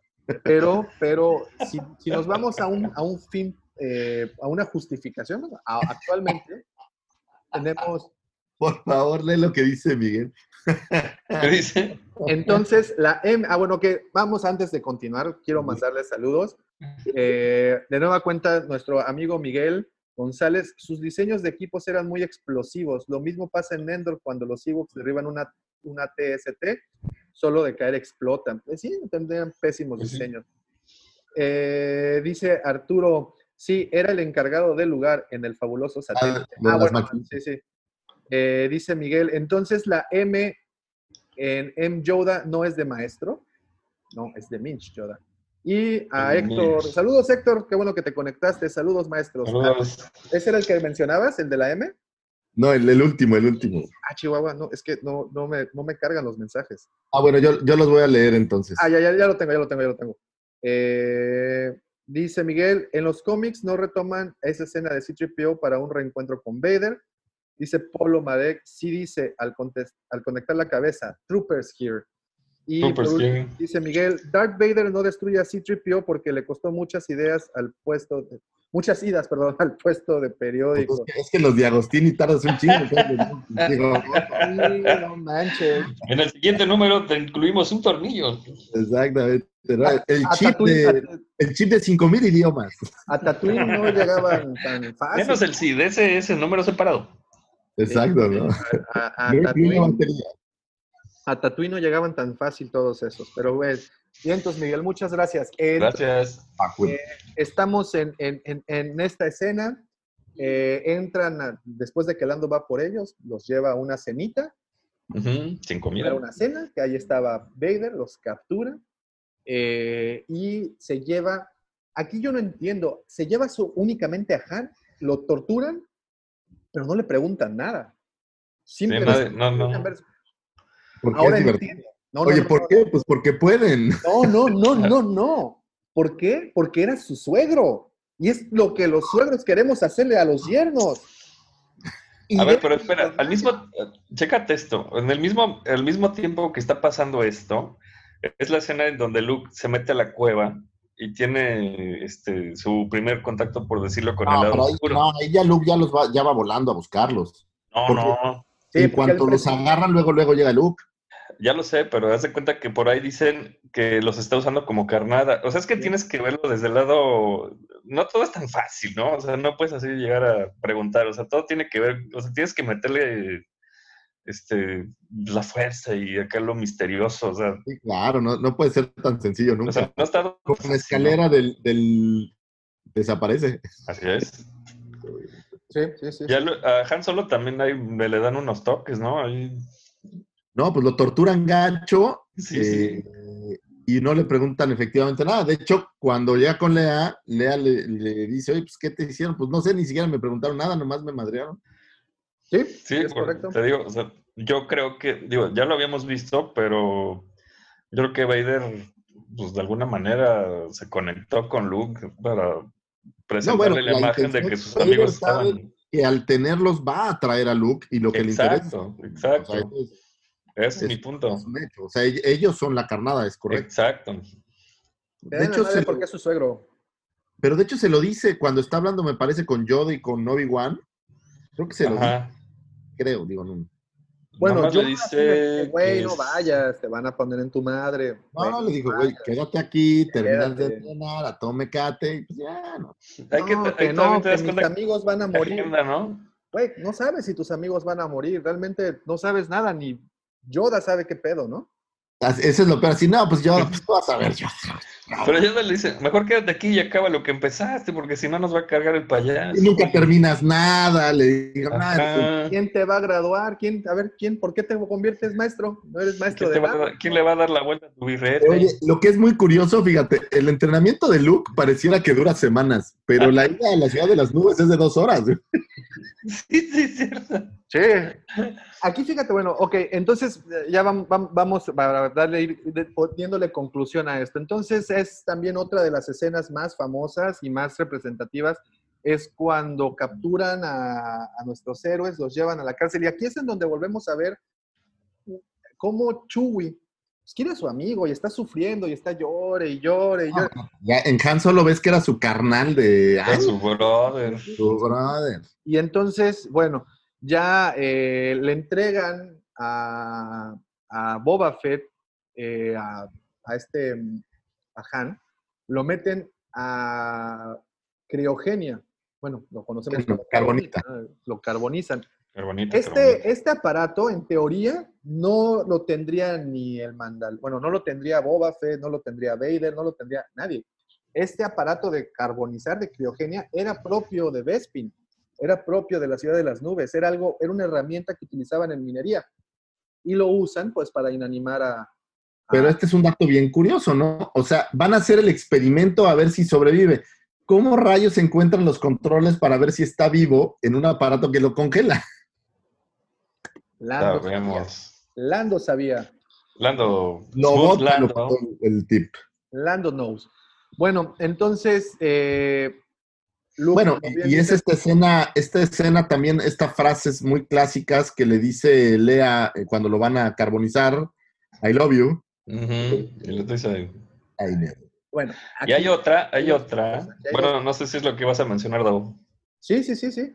Una de ellas, Eh, da, adelante, adelante, dale, dale. ah, una de un- un- o lo que dice es que Han, este, perdón, este Harrison Ford no quería regresar ya a la franquicia, ya quería despedirse de Star Wars, él ya quería abandonar el proyecto. Entonces, el diálogo original decía Leia, le decía, I love you, y él le contestaba, eh, yo también, espérame, porque voy a regresar, ¿no? Algo así. Sí, sí. Y él, cual no querer o al tener esta intención de no regresar, pues improvisó, porque bueno, lo del I know sí es improvisado, eso es un hecho. Sí, es improvisado. improvisa esta parte, ¿no? De I know. Esa es una de las teorías. La otra teoría dice que cuando él lee el diálogo, dice, güey, esto es algo que Han jamás le diría. ¿no? Han es el macho alfa de la galaxia, güey. Claro. No va a decirle, ay, no, sí, yo también. No mames. Han le dijo, ay, no, pues tenía que verse como el macho alfa que es, ¿no?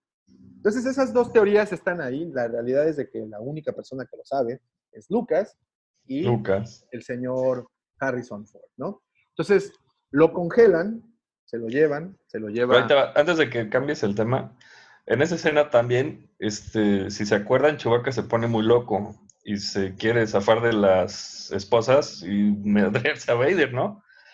Y Han solo le dice, cálmate, mano, y este, mejor vamos a esperarnos porque there will be another time, dice, ¿no? Dice, y ahorita tu misión es cuidar a la princesa. Y de ahí, para el real, Chewbacca se agarra a la princesa Leia como su protección. O sea, incluso en el libro de este, Shadows of the Empire, no se le despega para nada. Hasta Leia le dice, ya, güey, ábrete, ¿no? Tantito. Es que tiene Entonces- que ver que, que los, los este, Wookiees andan desnudos todo el tiempo. Debe ser muy incómodo estar cerca de todo el tiempo. También. Pero eso se lo dice y de ahí le agarra, la agarra a ella como su protec bueno, como su protectora, ¿no? Y también lo ves en episodio 9 cuando se muere, pues el este Chewbacca también sufre cañón, ¿no? No, pues los quiere un chingo a los dos. Es... Fíjate, Claro, claro. aquí nos, nos da un dato muy interesante el buen Roger. Dice, hay un capítulo de Clone Wars donde igual Anakin y su equipo se congelan para rescatar a Tarkin y es cuando damos por muerto a Echo. Mm. Fíjate. Y ya, ya. Echo, Y a No era una lo- técnica nueva, ya se habían. Ya, ya había, ya había antecedentes. Echo- y a Echo, pues bueno, fue el que vemos en, en- en- en la última temporada, ¿no? De, de- de Clone Wars. Y sí, efectivamente, y de hecho tan, tan, fue la unión así de Leia y, y Chewie que el episodio 6 este, inicia así, ¿no? Inicia Leia, Sí. bueno, en este caso Bosch, el, el cazarrecompensa, Se lo entrego, ¿no? van Está yendo a están yendo allá a dejarlos. Bueno, eh, entonces eh, Luke llega, llega ahí a, a, a Bespin, a, perdón, a, a la ciudad de las nubes. Eh, aquí es en donde vemos otra cara de Jeremy Bullock, el, el actor que le dio vida a Boba Fett, que es uno de los imperiales que está transportando, de hecho es el imperial que está transportando a Leia y a Chewie como prisioneros. Este, y es en ese momento en donde entre Lobot y, y Lando les tienden ahí una treta para capturar a los soldados y a este imperial y ayudarle a Leia y a Chewie y a Tripio en que llevaban como backpack en ese momento para llevárselo y que puedan huir. Justo en ese momento es en donde se avientan ahí como una miradita, como que Luke alcanza a ver a Leia o algo así. No, no estoy muy seguro si se, si se ven o no, pero es en donde comienza esta épica escena y creo que de los mejores finales que hay en la historia del cine, aquí da inicio. Que es ¿Sabes cuando que Luke, tiene episodio 5? Diálogos muy buenos. one-liners buenísimos. La- No, cuando- frases que se quedaron do or do not, there is no try. y ese- Ajá, frases ajá. que- que se Diálogos quedaron como- one-liners muy buenos, como dice Davo, ¿no? Sí, y, y- y bueno, y vemos en donde se enfrenta por primera vez, digo, Luke había visto ya a Vader, pero no se había enfrentado y no estaba preparado para enfrentarse, No. si me preguntan. Entonces, Ah, bueno, esa- pero aquí Vader incluso le dice que, que Obi-Wan taught you well. O sea, Sí, pues sí. La fuerza es, la fuerza es poderosa, en Pero- ti, pero, brother, todavía no eres un Jedi. No, no, no. no, bueno, al principio sí le da como un poco de bola, ¿no? Llega y hasta le alcanza a dar un. Sí, sí le da un golpe en el hombro, Sí, que ese es mi punto. Que, que yo creo que en este momento es en donde ponemos en duda los métodos de entrenamiento de los Sith, porque fíjate, Darth Maul lo mata un Padawan. Luego Luke, sin ser Jedi, le da pelea a Vader. Y para rematar este desmadre, Finn le pega a Kylo. Y Finn ni siquiera es Jedi. ¿No? Bueno, ni nada. Sí, sí. Bueno, pero tener entrenamiento con el, con el amanzalocos ese, ¿no? Con el, ¿cómo se llama? Banta, no sé qué. Todos. Pero, El pero, pero, Colete intergaláctico. pero, pero, pero Kylo era un caballero rey. Kylo era, se supone que el más poderoso de los poderosos. Entonces, pero bueno, ok, en fin, ya. Esas cosas quedan al olvido. Se enfrentan. Y aquí es en donde escuchamos esa épica frase que quedó para el bronce, quedó ahí labrada para la posteridad. No, yo soy tu padre. Que, que aquí estaba leyendo algo que no tiene ninguna relación, pero hay una cosa que le llaman el efecto Mandela, que es Ujú. como todo mundo cree por X o Y algo y se lo creen y se vuelve algo ya hecho, que no es real. Ese es el caso. Normalmente la gente siempre ha pensado que la frase es Luke, I'm your father. Eh, cuando realmente nunca dice eso. Dice, no, I'm your father. Y ahí Es- es en donde vemos uno de los, escuchamos uno de los gritos más desgarradores. del cine. No, no, no. Y bueno, eh, Ah, ¿sabes qué se nos escapó por ahí? Hay algo bien importante que hace Yoda cuando se va Luke y le dice, Ah, sí, claro. "No, pues ya vale madre. Y el Yoda, eh, esta es nuestra última esperanza. Y le dice, no, there's another". y es ahí O en sea, donde te da la connotación, pues, de que hay alguien más por ahí. No, y es ahí en donde dices, güey, ¿qué pedo de qué está hablando este pinche enanito verde? ¿No? ¿Qué le pasa? Entonces es, esas cosas, cabeza, una de esas cosas impresionantes, ¿no? Que, que- que dicen, ah, va a haber una segunda parte, va a haber una tercera parte. ¿Has visto ese, ese episodio de Los Simpsons donde están saliendo literal del Imperio contraataca a Homero y Marge? Y está la fila de la gente formada. Y se voltea Homero y le dice, wow, ¿quién iba a decir que era su padre? Que Vader era su padre, ¿no?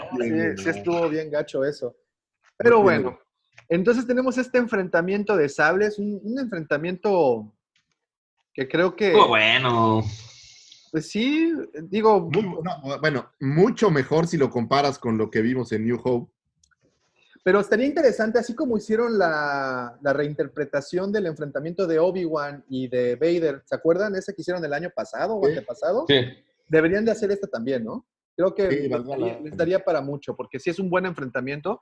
Aquí Vader, la neta, sí se ve un poquito mejor. Usa al menos la fuerza para suciamente ganarle el combate a su pequeño, ¿no? O sea, estás dándote un tiro con tu hijo, ¿no? Estás jugando con tu hijo. Y, y lo Y pues manchas. a ver, deja, deja, desprendo esta lámpara y se la aviento, güey. O sea, sí le van unas cajas. ¿no? Sí está manchado, la neta sí está manchado. Y luego, pues, rompe una ventana y, y hace que este güey se caiga. Y luego el otro güey, pues, ahí todavía tenía sus dos manitas, todavía podía sostenerse con las cosas.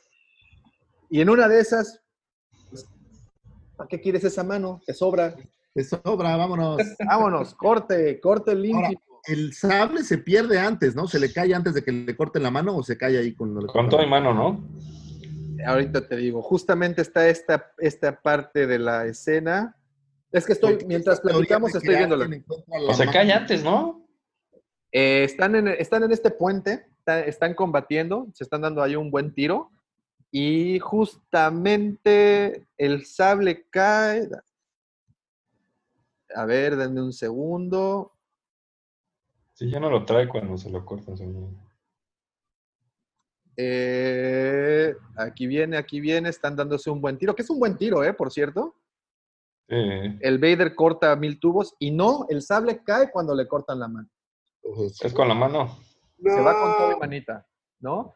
A lo que me lleva también que los You killed my father.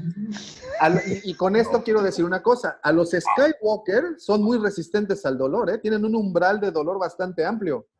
Sí, claro. Cuando Anakin pierde la mano, o sea, su papá, pues pierde medio brazo, ¿no? Sí, se lo echan medio brazo, del codito para abajo. Córtate un brazo y caes en shock en ese momento y no te levantas de un coma durante tres semanas, güey.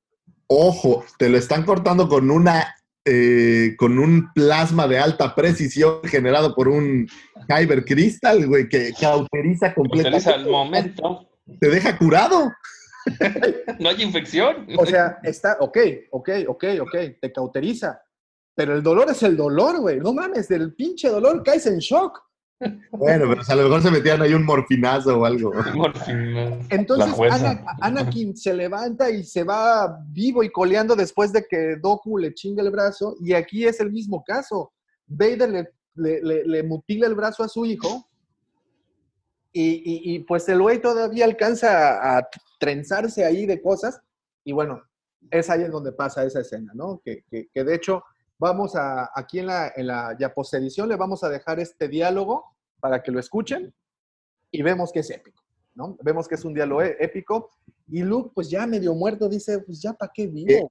es justo de estas revelaciones que, que, que es una tristeza que uno no pueda volverlas a vivir en, en frío. Sí, Sí. La primera vez que escuchas esto es brutal, o sea, es, es como- ¿Cómo? ¿Así neta? exactamente neta, entonces es, es de lo más icónico que se queda ahí. O sea, es, es, es estas escenas, la escena cuando matan a Han Solo, por ejemplo, me parece que se equipararía a este tipo de, de escenas tan brutales que te dejan marcado. sí, sí, sí, sí, es correcto. Y, y- y bueno, aquí un, un dato interesante sería, este, creo que no nos, nos perdimos del live, no nos están viendo. Ah, ¿no? Ah, no, sí, Ah, ahí estamos, ahí estamos estamos, ahí estamos. Eh, pero bueno, entonces eh, aquí viene una de esas, de esas anécdotas.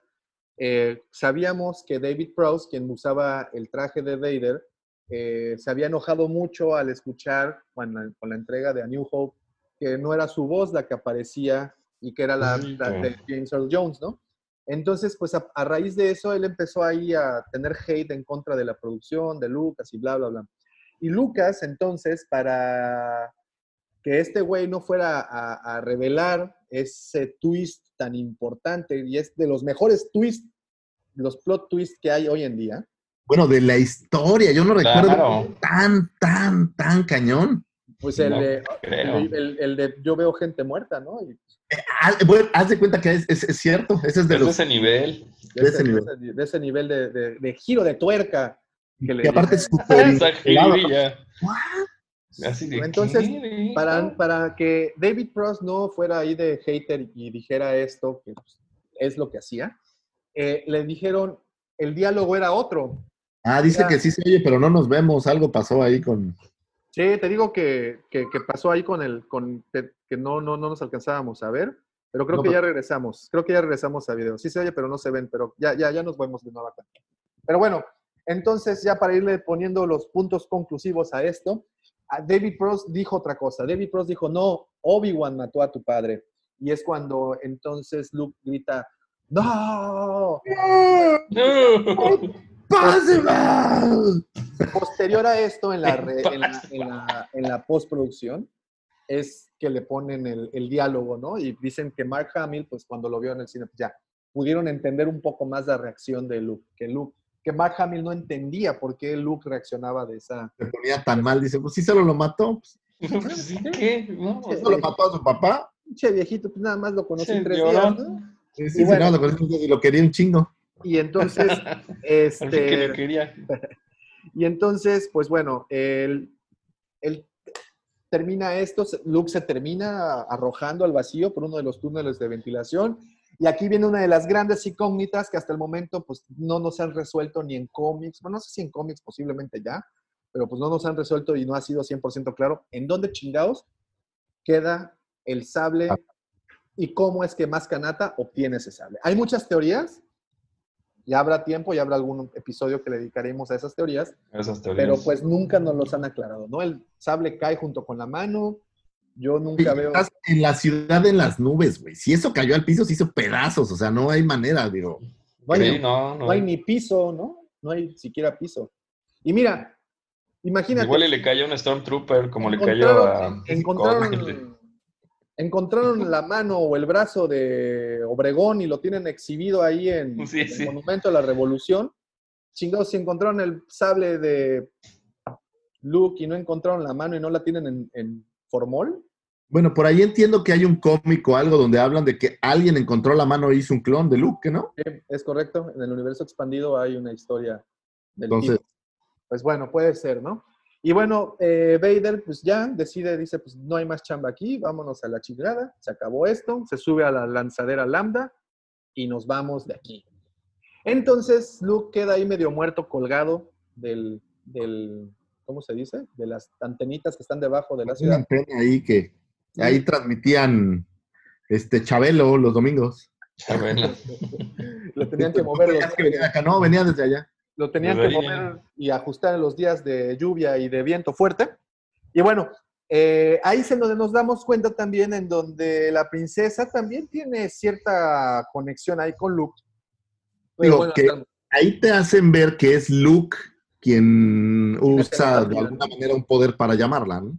Así tiene- es. Usa el poder de la telepatía para llamarla y es que Leia decide regresar. Y aquí es una de las tomas más bonitas que vemos del halcón, en donde se va y se pierde en el horizonte y de repente Ah, esta que sube la vuelta, nube. sube y da la vuelta.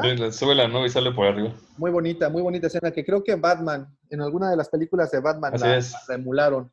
Entonces, muy No, bonita. no era la, no era en que se pone la luna, la de Batman. Ajá, pero bueno, Ajá. hace, hace el mismo Pero hace el mismo efecto. Por, por una nube y sale a la, a la luna. Y bueno, este, regresan por Luke, rescatan a Luke.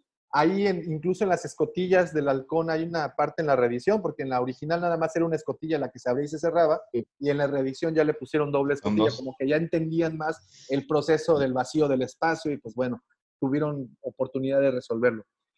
Y aquí, señores, viene una escena que pocos han notado. Y aquí, le digo que pocos porque yo la estuve, eh, la- yo la vi ayer y le puse tres veces pausa. Se las voy a mandar, la voy a mandar también a nuestro grupo de, de- del chat que tenemos en WhatsApp. Si no se han unido, únanse, por favor. En donde Leia besa por segunda vez a Luke. Uh. Y tengo pruebas.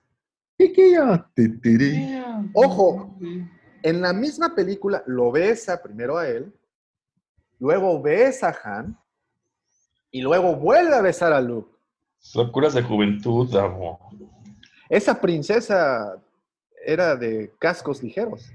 Bueno, pues era su hermano. Pues andaba, andaba en un triángulo amoroso. No sé, es que no sé lo que quiero. Necesito claro. tiempo.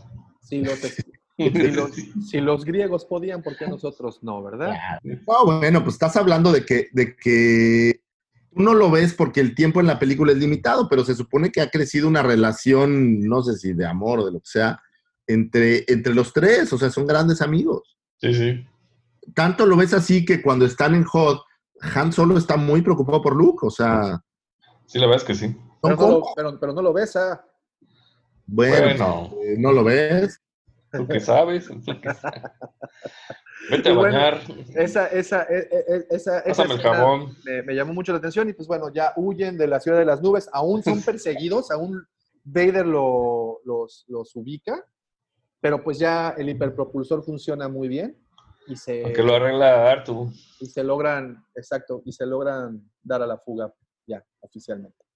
Oficialmente se pelan, terminan en, eh, pues como en una fragata. eh.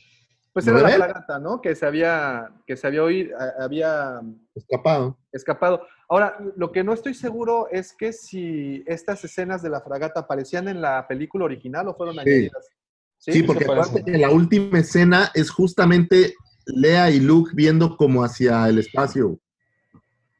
Ajá, es correcto. Y esa escena sí existía. También es escena icónica, ¿no? Esa también Es, trascendió. es- es icónica, es esa escena que se ven de espaldas viendo hacia una tipo ventana y Ajá. ahí está la película. Sí, sí, sí. Ahí le ponen su nita mecánica. Ah, Ah, sí. te pasa esa escena donde le hace... Que se ve clarito que es fibra de vidrio. Leia, ¡Qué mal! Mira! Lea, ven. mira Lea, lo que ahora puedo Ven. hacer con mis nuevas aplicaciones. Híjole, este, afortunados son los que están hasta este momento conectados, porque creo que esto, Eso no va a salir en el podcast. Eso no va a esto salir. no va a salir en el podcast. Y bueno, aquí viene otra escena en donde el halcón se desprende y Lando y Chewie se van. Así es. Que es Alando en traje de smuggler. Ya con su su- la figura de Lando con traje de smuggler y dije, ¿dónde sale esto? La verdad no me acordaba. No, ya y es todo- solamente ese momento. Ya es cuando se- ¿Y a dónde van, eh? Pues se van a rescatar a, a, a Han A Solo. Han, ¿no? Sí, sí. Se van a es- buscar a Han y de ahí parte lo que es eh, Shadows of the Empire. La sombra del imperio, es correcto. Que esa es otra, otra muy buena novela que habría que leer y que qué bruto. Creo que ese.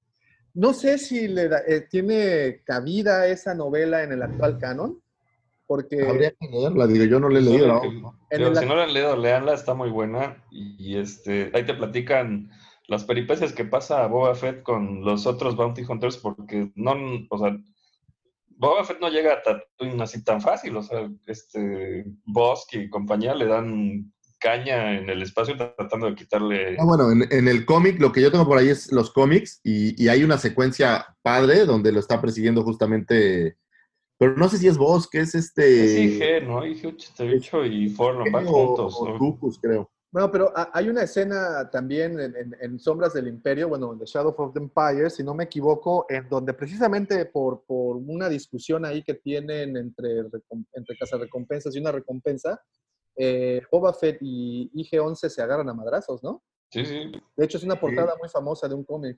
Bueno, en el, en el libro de Quillan Boss también habla que lo traicionan, ¿no? Estos... Sí, estos. Entonces, este... Bueno, no Quillan Boss, en el discípulo oscuro. discípulo También. oscuro, sí. Por ahí, Entonces, según yo, conocemos también a Dash Rendar. Este, Ese es el punto, ¿no? Que, que Dash Render entra a sustituir a, a- en el papel a a, Han Solo. Han Solo. Entonces, no sé, digo, creo que podrían tomar elementos muy interesantes de, de este libro o de esta historia para, para llevar, ¿no? Allá. Yo de verdad creo que, que si hicieran una película de Shadows sería exitoso. Sería buena, ¿eh? También te explican de dónde viene la armadura Bausch. No, no, te explicarían muchas cosas. Muchas Digo, cosas. para el fan creo que sería muy... eh, de estas cosas como que has soñado que sucedan alguna vez. Sí, sí. Sí, y mira, y como dice ya, este, nada más para terminar y agradecerles a los amigos que hasta el momento, a pesar de que no nos vemos en la transmisión, porque creo que el internet de aquí en, en, en, en- el está, está muy mal, pero bueno, siguen ahí. Gracias amigos, de verdad les agradecemos, a pesar de que no se ve la transmisión, sí se escucha. Eh, dice Rogelio Cruz, ya en un cómic sale que cayó en el basurero de Bespin, pero como llega con más, ya no sale. Ok, esto es con referente al tema, ya. ¿no? De, de cómo Pues llega sale, más ¿no? canata. Rogelio Cruz era como su madre, una loquita. Ah, ok, ok, ok. Dice que, que Leia era como su mamá, era una loquilla, ¿no? Su mamá pederasta, esta incestuosa. Puro pecado con los Skywalker, ¿eh? Puro pecado. Eran terribles, terribles. Miguel González, episodio 5 tiene batallas de sables, combates, romance, intrigas familiares, terror, tiene de todo y muy bien Sí. conectado. Creo es que por un eso poco más romántica, creo yo, que, que New Hope. O sea, eh, como en general me parece que estas cuestiones más, ¿no? no sé, es, digo, es, es distinta, ¿no? Son... Yo siento que tiene como una es más obscura. Sí. Es que es lo que decíamos. Si nos vamos a, a- a la santísima tri- trinidad de la narrativa, toda historia tiene un inicio, tiene un clímax o un nudo y tiene una conclusión. Así y ese es. está el nudo. Entonces, pues dado por eso, o referente a eso, pues es que podemos ver tanta intriga, tantos cabos sueltos. Eh, cambiaron completamente la configuración de la entrega. O sea, es hasta ese momento en donde vemos que es episodio 5. Y entonces cuando veíamos la película de ese episodio 5, entonces ¿dónde están, dónde chingados están los primeros tres? Eso, eso, es. y eso te, te deja como, ¿qué, qué pedo? ¿Por qué, no nos pasa? conta- por qué no- por qué no me contaron los de los otros episodios? ¿no? Y te genera leyendas urbanas, ¿no? O sea, estas ideas de que hay episodios antes, de qué pasó, la vida de quién, cómo estuvo todo. Eso es... Eso es, Es o sea, donde se para empieza a formar este- el, lo que es una galaxia en un lugar muy, muy lejano, ¿no? Ahí es en donde, exacto, es en esta película donde terminas de darle esa profundidad a la historia, esa redondez, ¿no? El que ya no solo es plana, hay más dimensiones, hay más cosas. Y digo, y para muestras el botón, ¿no? Nos muestran tres planetas, más especies, más naves, más situaciones.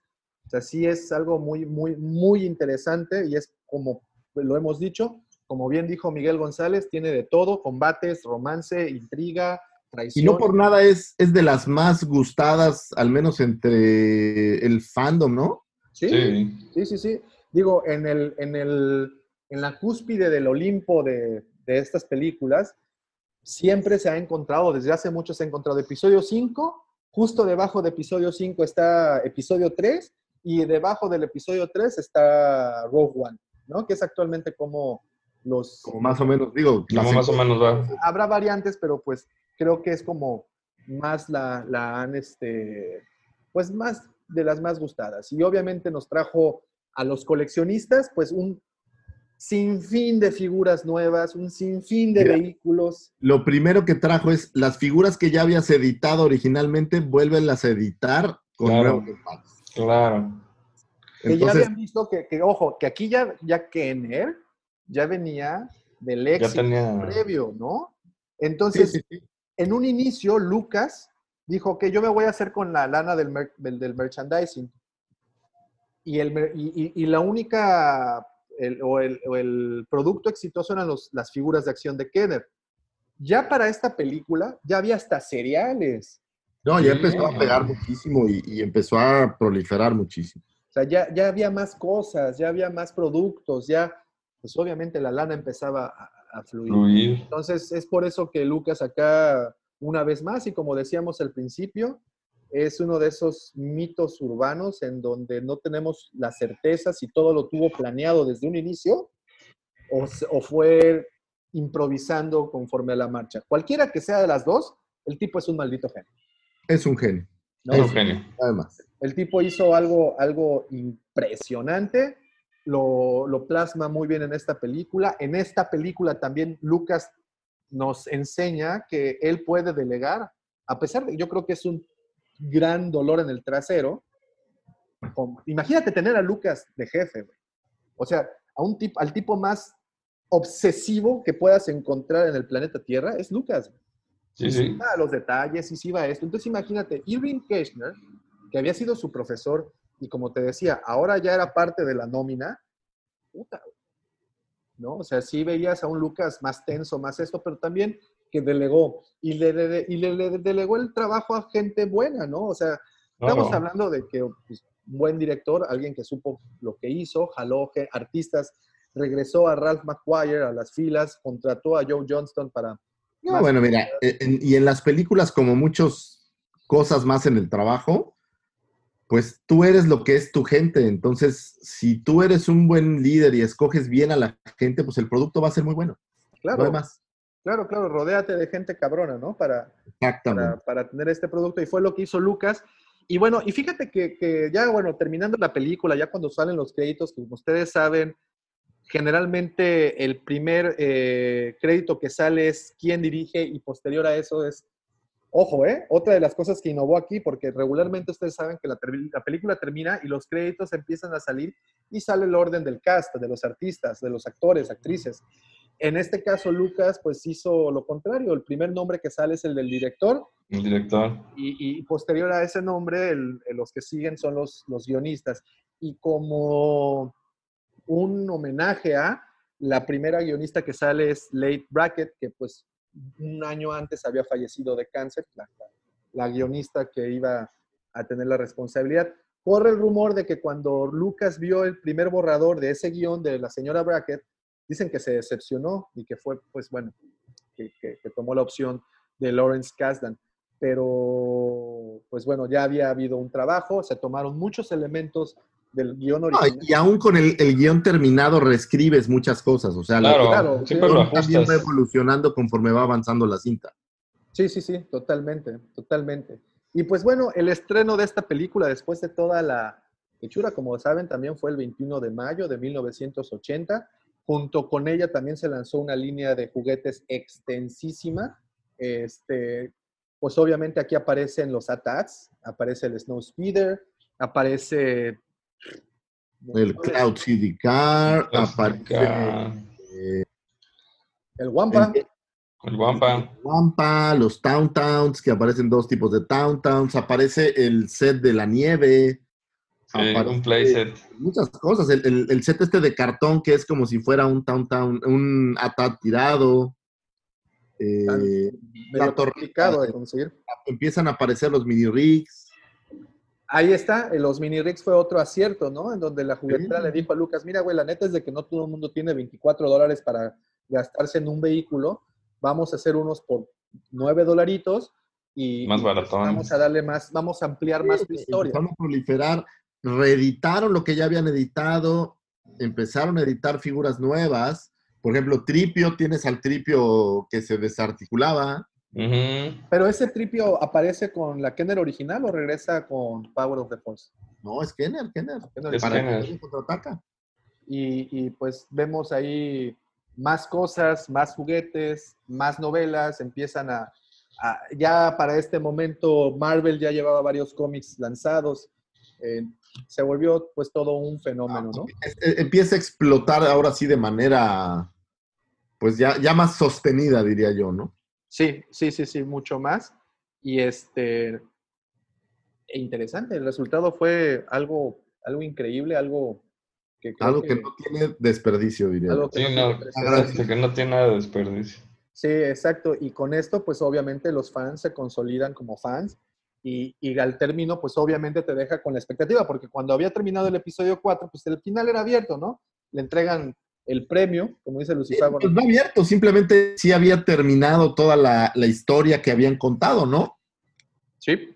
Con el Sí, único sí. detalle, digamos, perdido ahí era Vader que se queda volando en el TIE en el espacio. O sea, no, no ves que muere Vader. Solo ves que sale como, como rebotado del. de- Así de- es.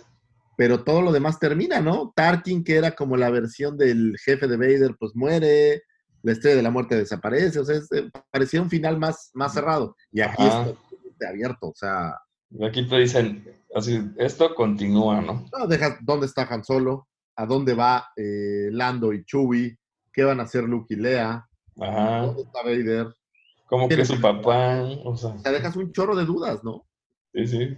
Sí, totalmente. Te dejas muchas cosas abiertas.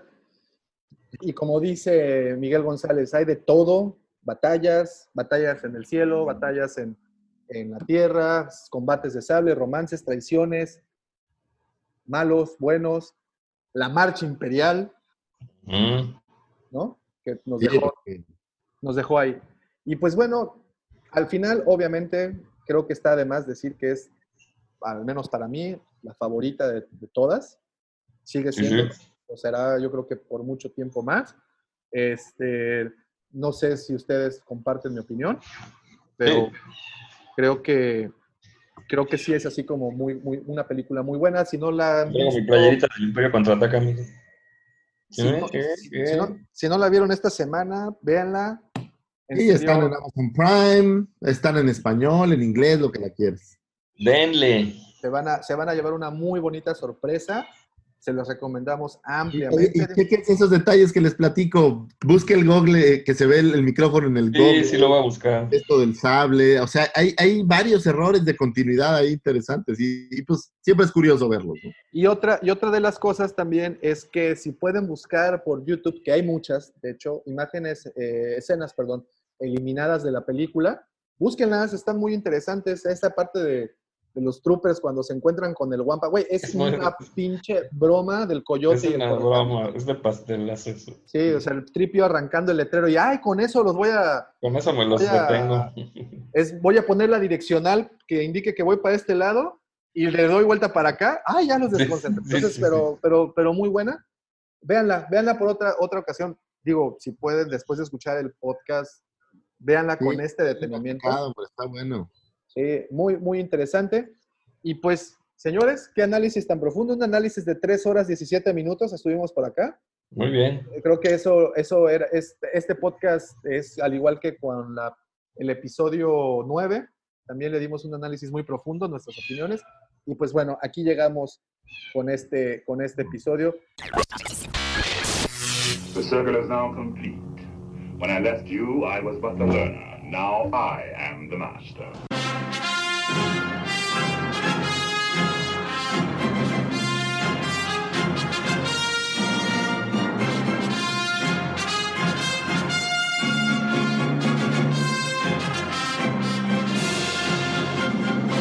Oye, después de tres horas y media. no. Ah. No dijeron, eh, iban a decir, no dijeron nada, pero no, no, tratamos de decir, tratamos de decir mucho. Y pues no me resta absolutamente nada más, señores, que agradecerles, por supuesto, a ustedes sobre todo a los que estuvieron conectados en la transmisión en vivo de Facebook. Muchas gracias. Todavía al momento, señores, nada más para que sepan, al momento tenemos aún siete, siete conectados. Vientos. Eh, y ya nada más, Gracias, muchachos. nada más para terminar, Gracias, Giancarlo chicos. dice, así estuviese, dice Giancarlo, así estuviese todo planeado desde un inicio, o si fue todo adaptándose según las circunstancias, o si fue pura suerte, hay que reconocer que Lucas fue hábil. ¿Es correcto? Sí, fue el. Eh, dice Rogelio, el ser de Dagoba. Y eh, la señora Tere González, un saludo, señora Tere. Besos. Hola, Tere, un abrazo, un beso. Y todavía se, se quedaron conectados con nosotros siete personas. Les agradecemos de verdad de corazón Les agradecemos. que se hayan quedado. Gracias, Únanse, gracias. únanse a nuestro grupo de WhatsApp. El, el, el cotorreo está bastante bueno. Síganos por nuestras diferentes redes sociales. Literalmente, sí podemos decir que nos encuentran en todas las redes sociales que hay. Todas y cada una de ellas. Síganos, síganos por favor, La Cueva del Guampa. Escuchen este podcast que ya saben que se escucha por Spotify, Apple Podcast. Si pueden, les pido un favorzote, después de escuchar el podcast, escriban algo en la página, mándenos un mensajito, vamos a ver si les gustó o no les gustó, de qué les gustaría que platicáramos. Pónganse en contacto. Si lo escuchan por Apple Podcast, que son muy poquitos, por favor, ahí abajo déjenos su reseña, nos sirve muchísimo tener su reseña. Y pues bueno, muchísimas gracias y no me resta absolutamente nada más que agradecerle a mis queridos amigos, por supuesto sus amigos también, al que denominaron el sexto hermano de Chemuyil, al señor arroba michalangas4. Gracias, Davo. Acá andamos. Y también Gracias agradecerle, por supuesto, al Guampa Mayor, al señor de los ojos verdes, al Conquistatuilex, el señor arroba Lucifago. Muchísimas gracias, un saludo a todos, un beso a mi hermosa esposa, a mis hijos y a todo mundo. Gracias por escucharnos. Y este programa no sería posible sin nuestro querido señor productor, sin la mente siniestra, ya popularizado, siempre invitado, nunca igualado, sin del amor, mandaloriano del corazón, gerente nocturno de las canoas bar, emperador plenipotenciario de las sábanas en el hotel Motel Así fue, Chayán de la Riviera Maya, Justin Bieber de la 139, mejor conocido en Tinder como el Yo soy aquel. Ah, ya cambió la canción. Como la señora Carmen ahí en las canoas bar le suele decir, el señor no culpes a la noche. La noche. Señor Romano gracias por existir. Gracias a todos. Les mando un gran abrazo. Y que la fuerza Los saco. nos acompañe. Acompañe. Señores. Bye bye, muchas Bye. gracias, buena plática, bye bye.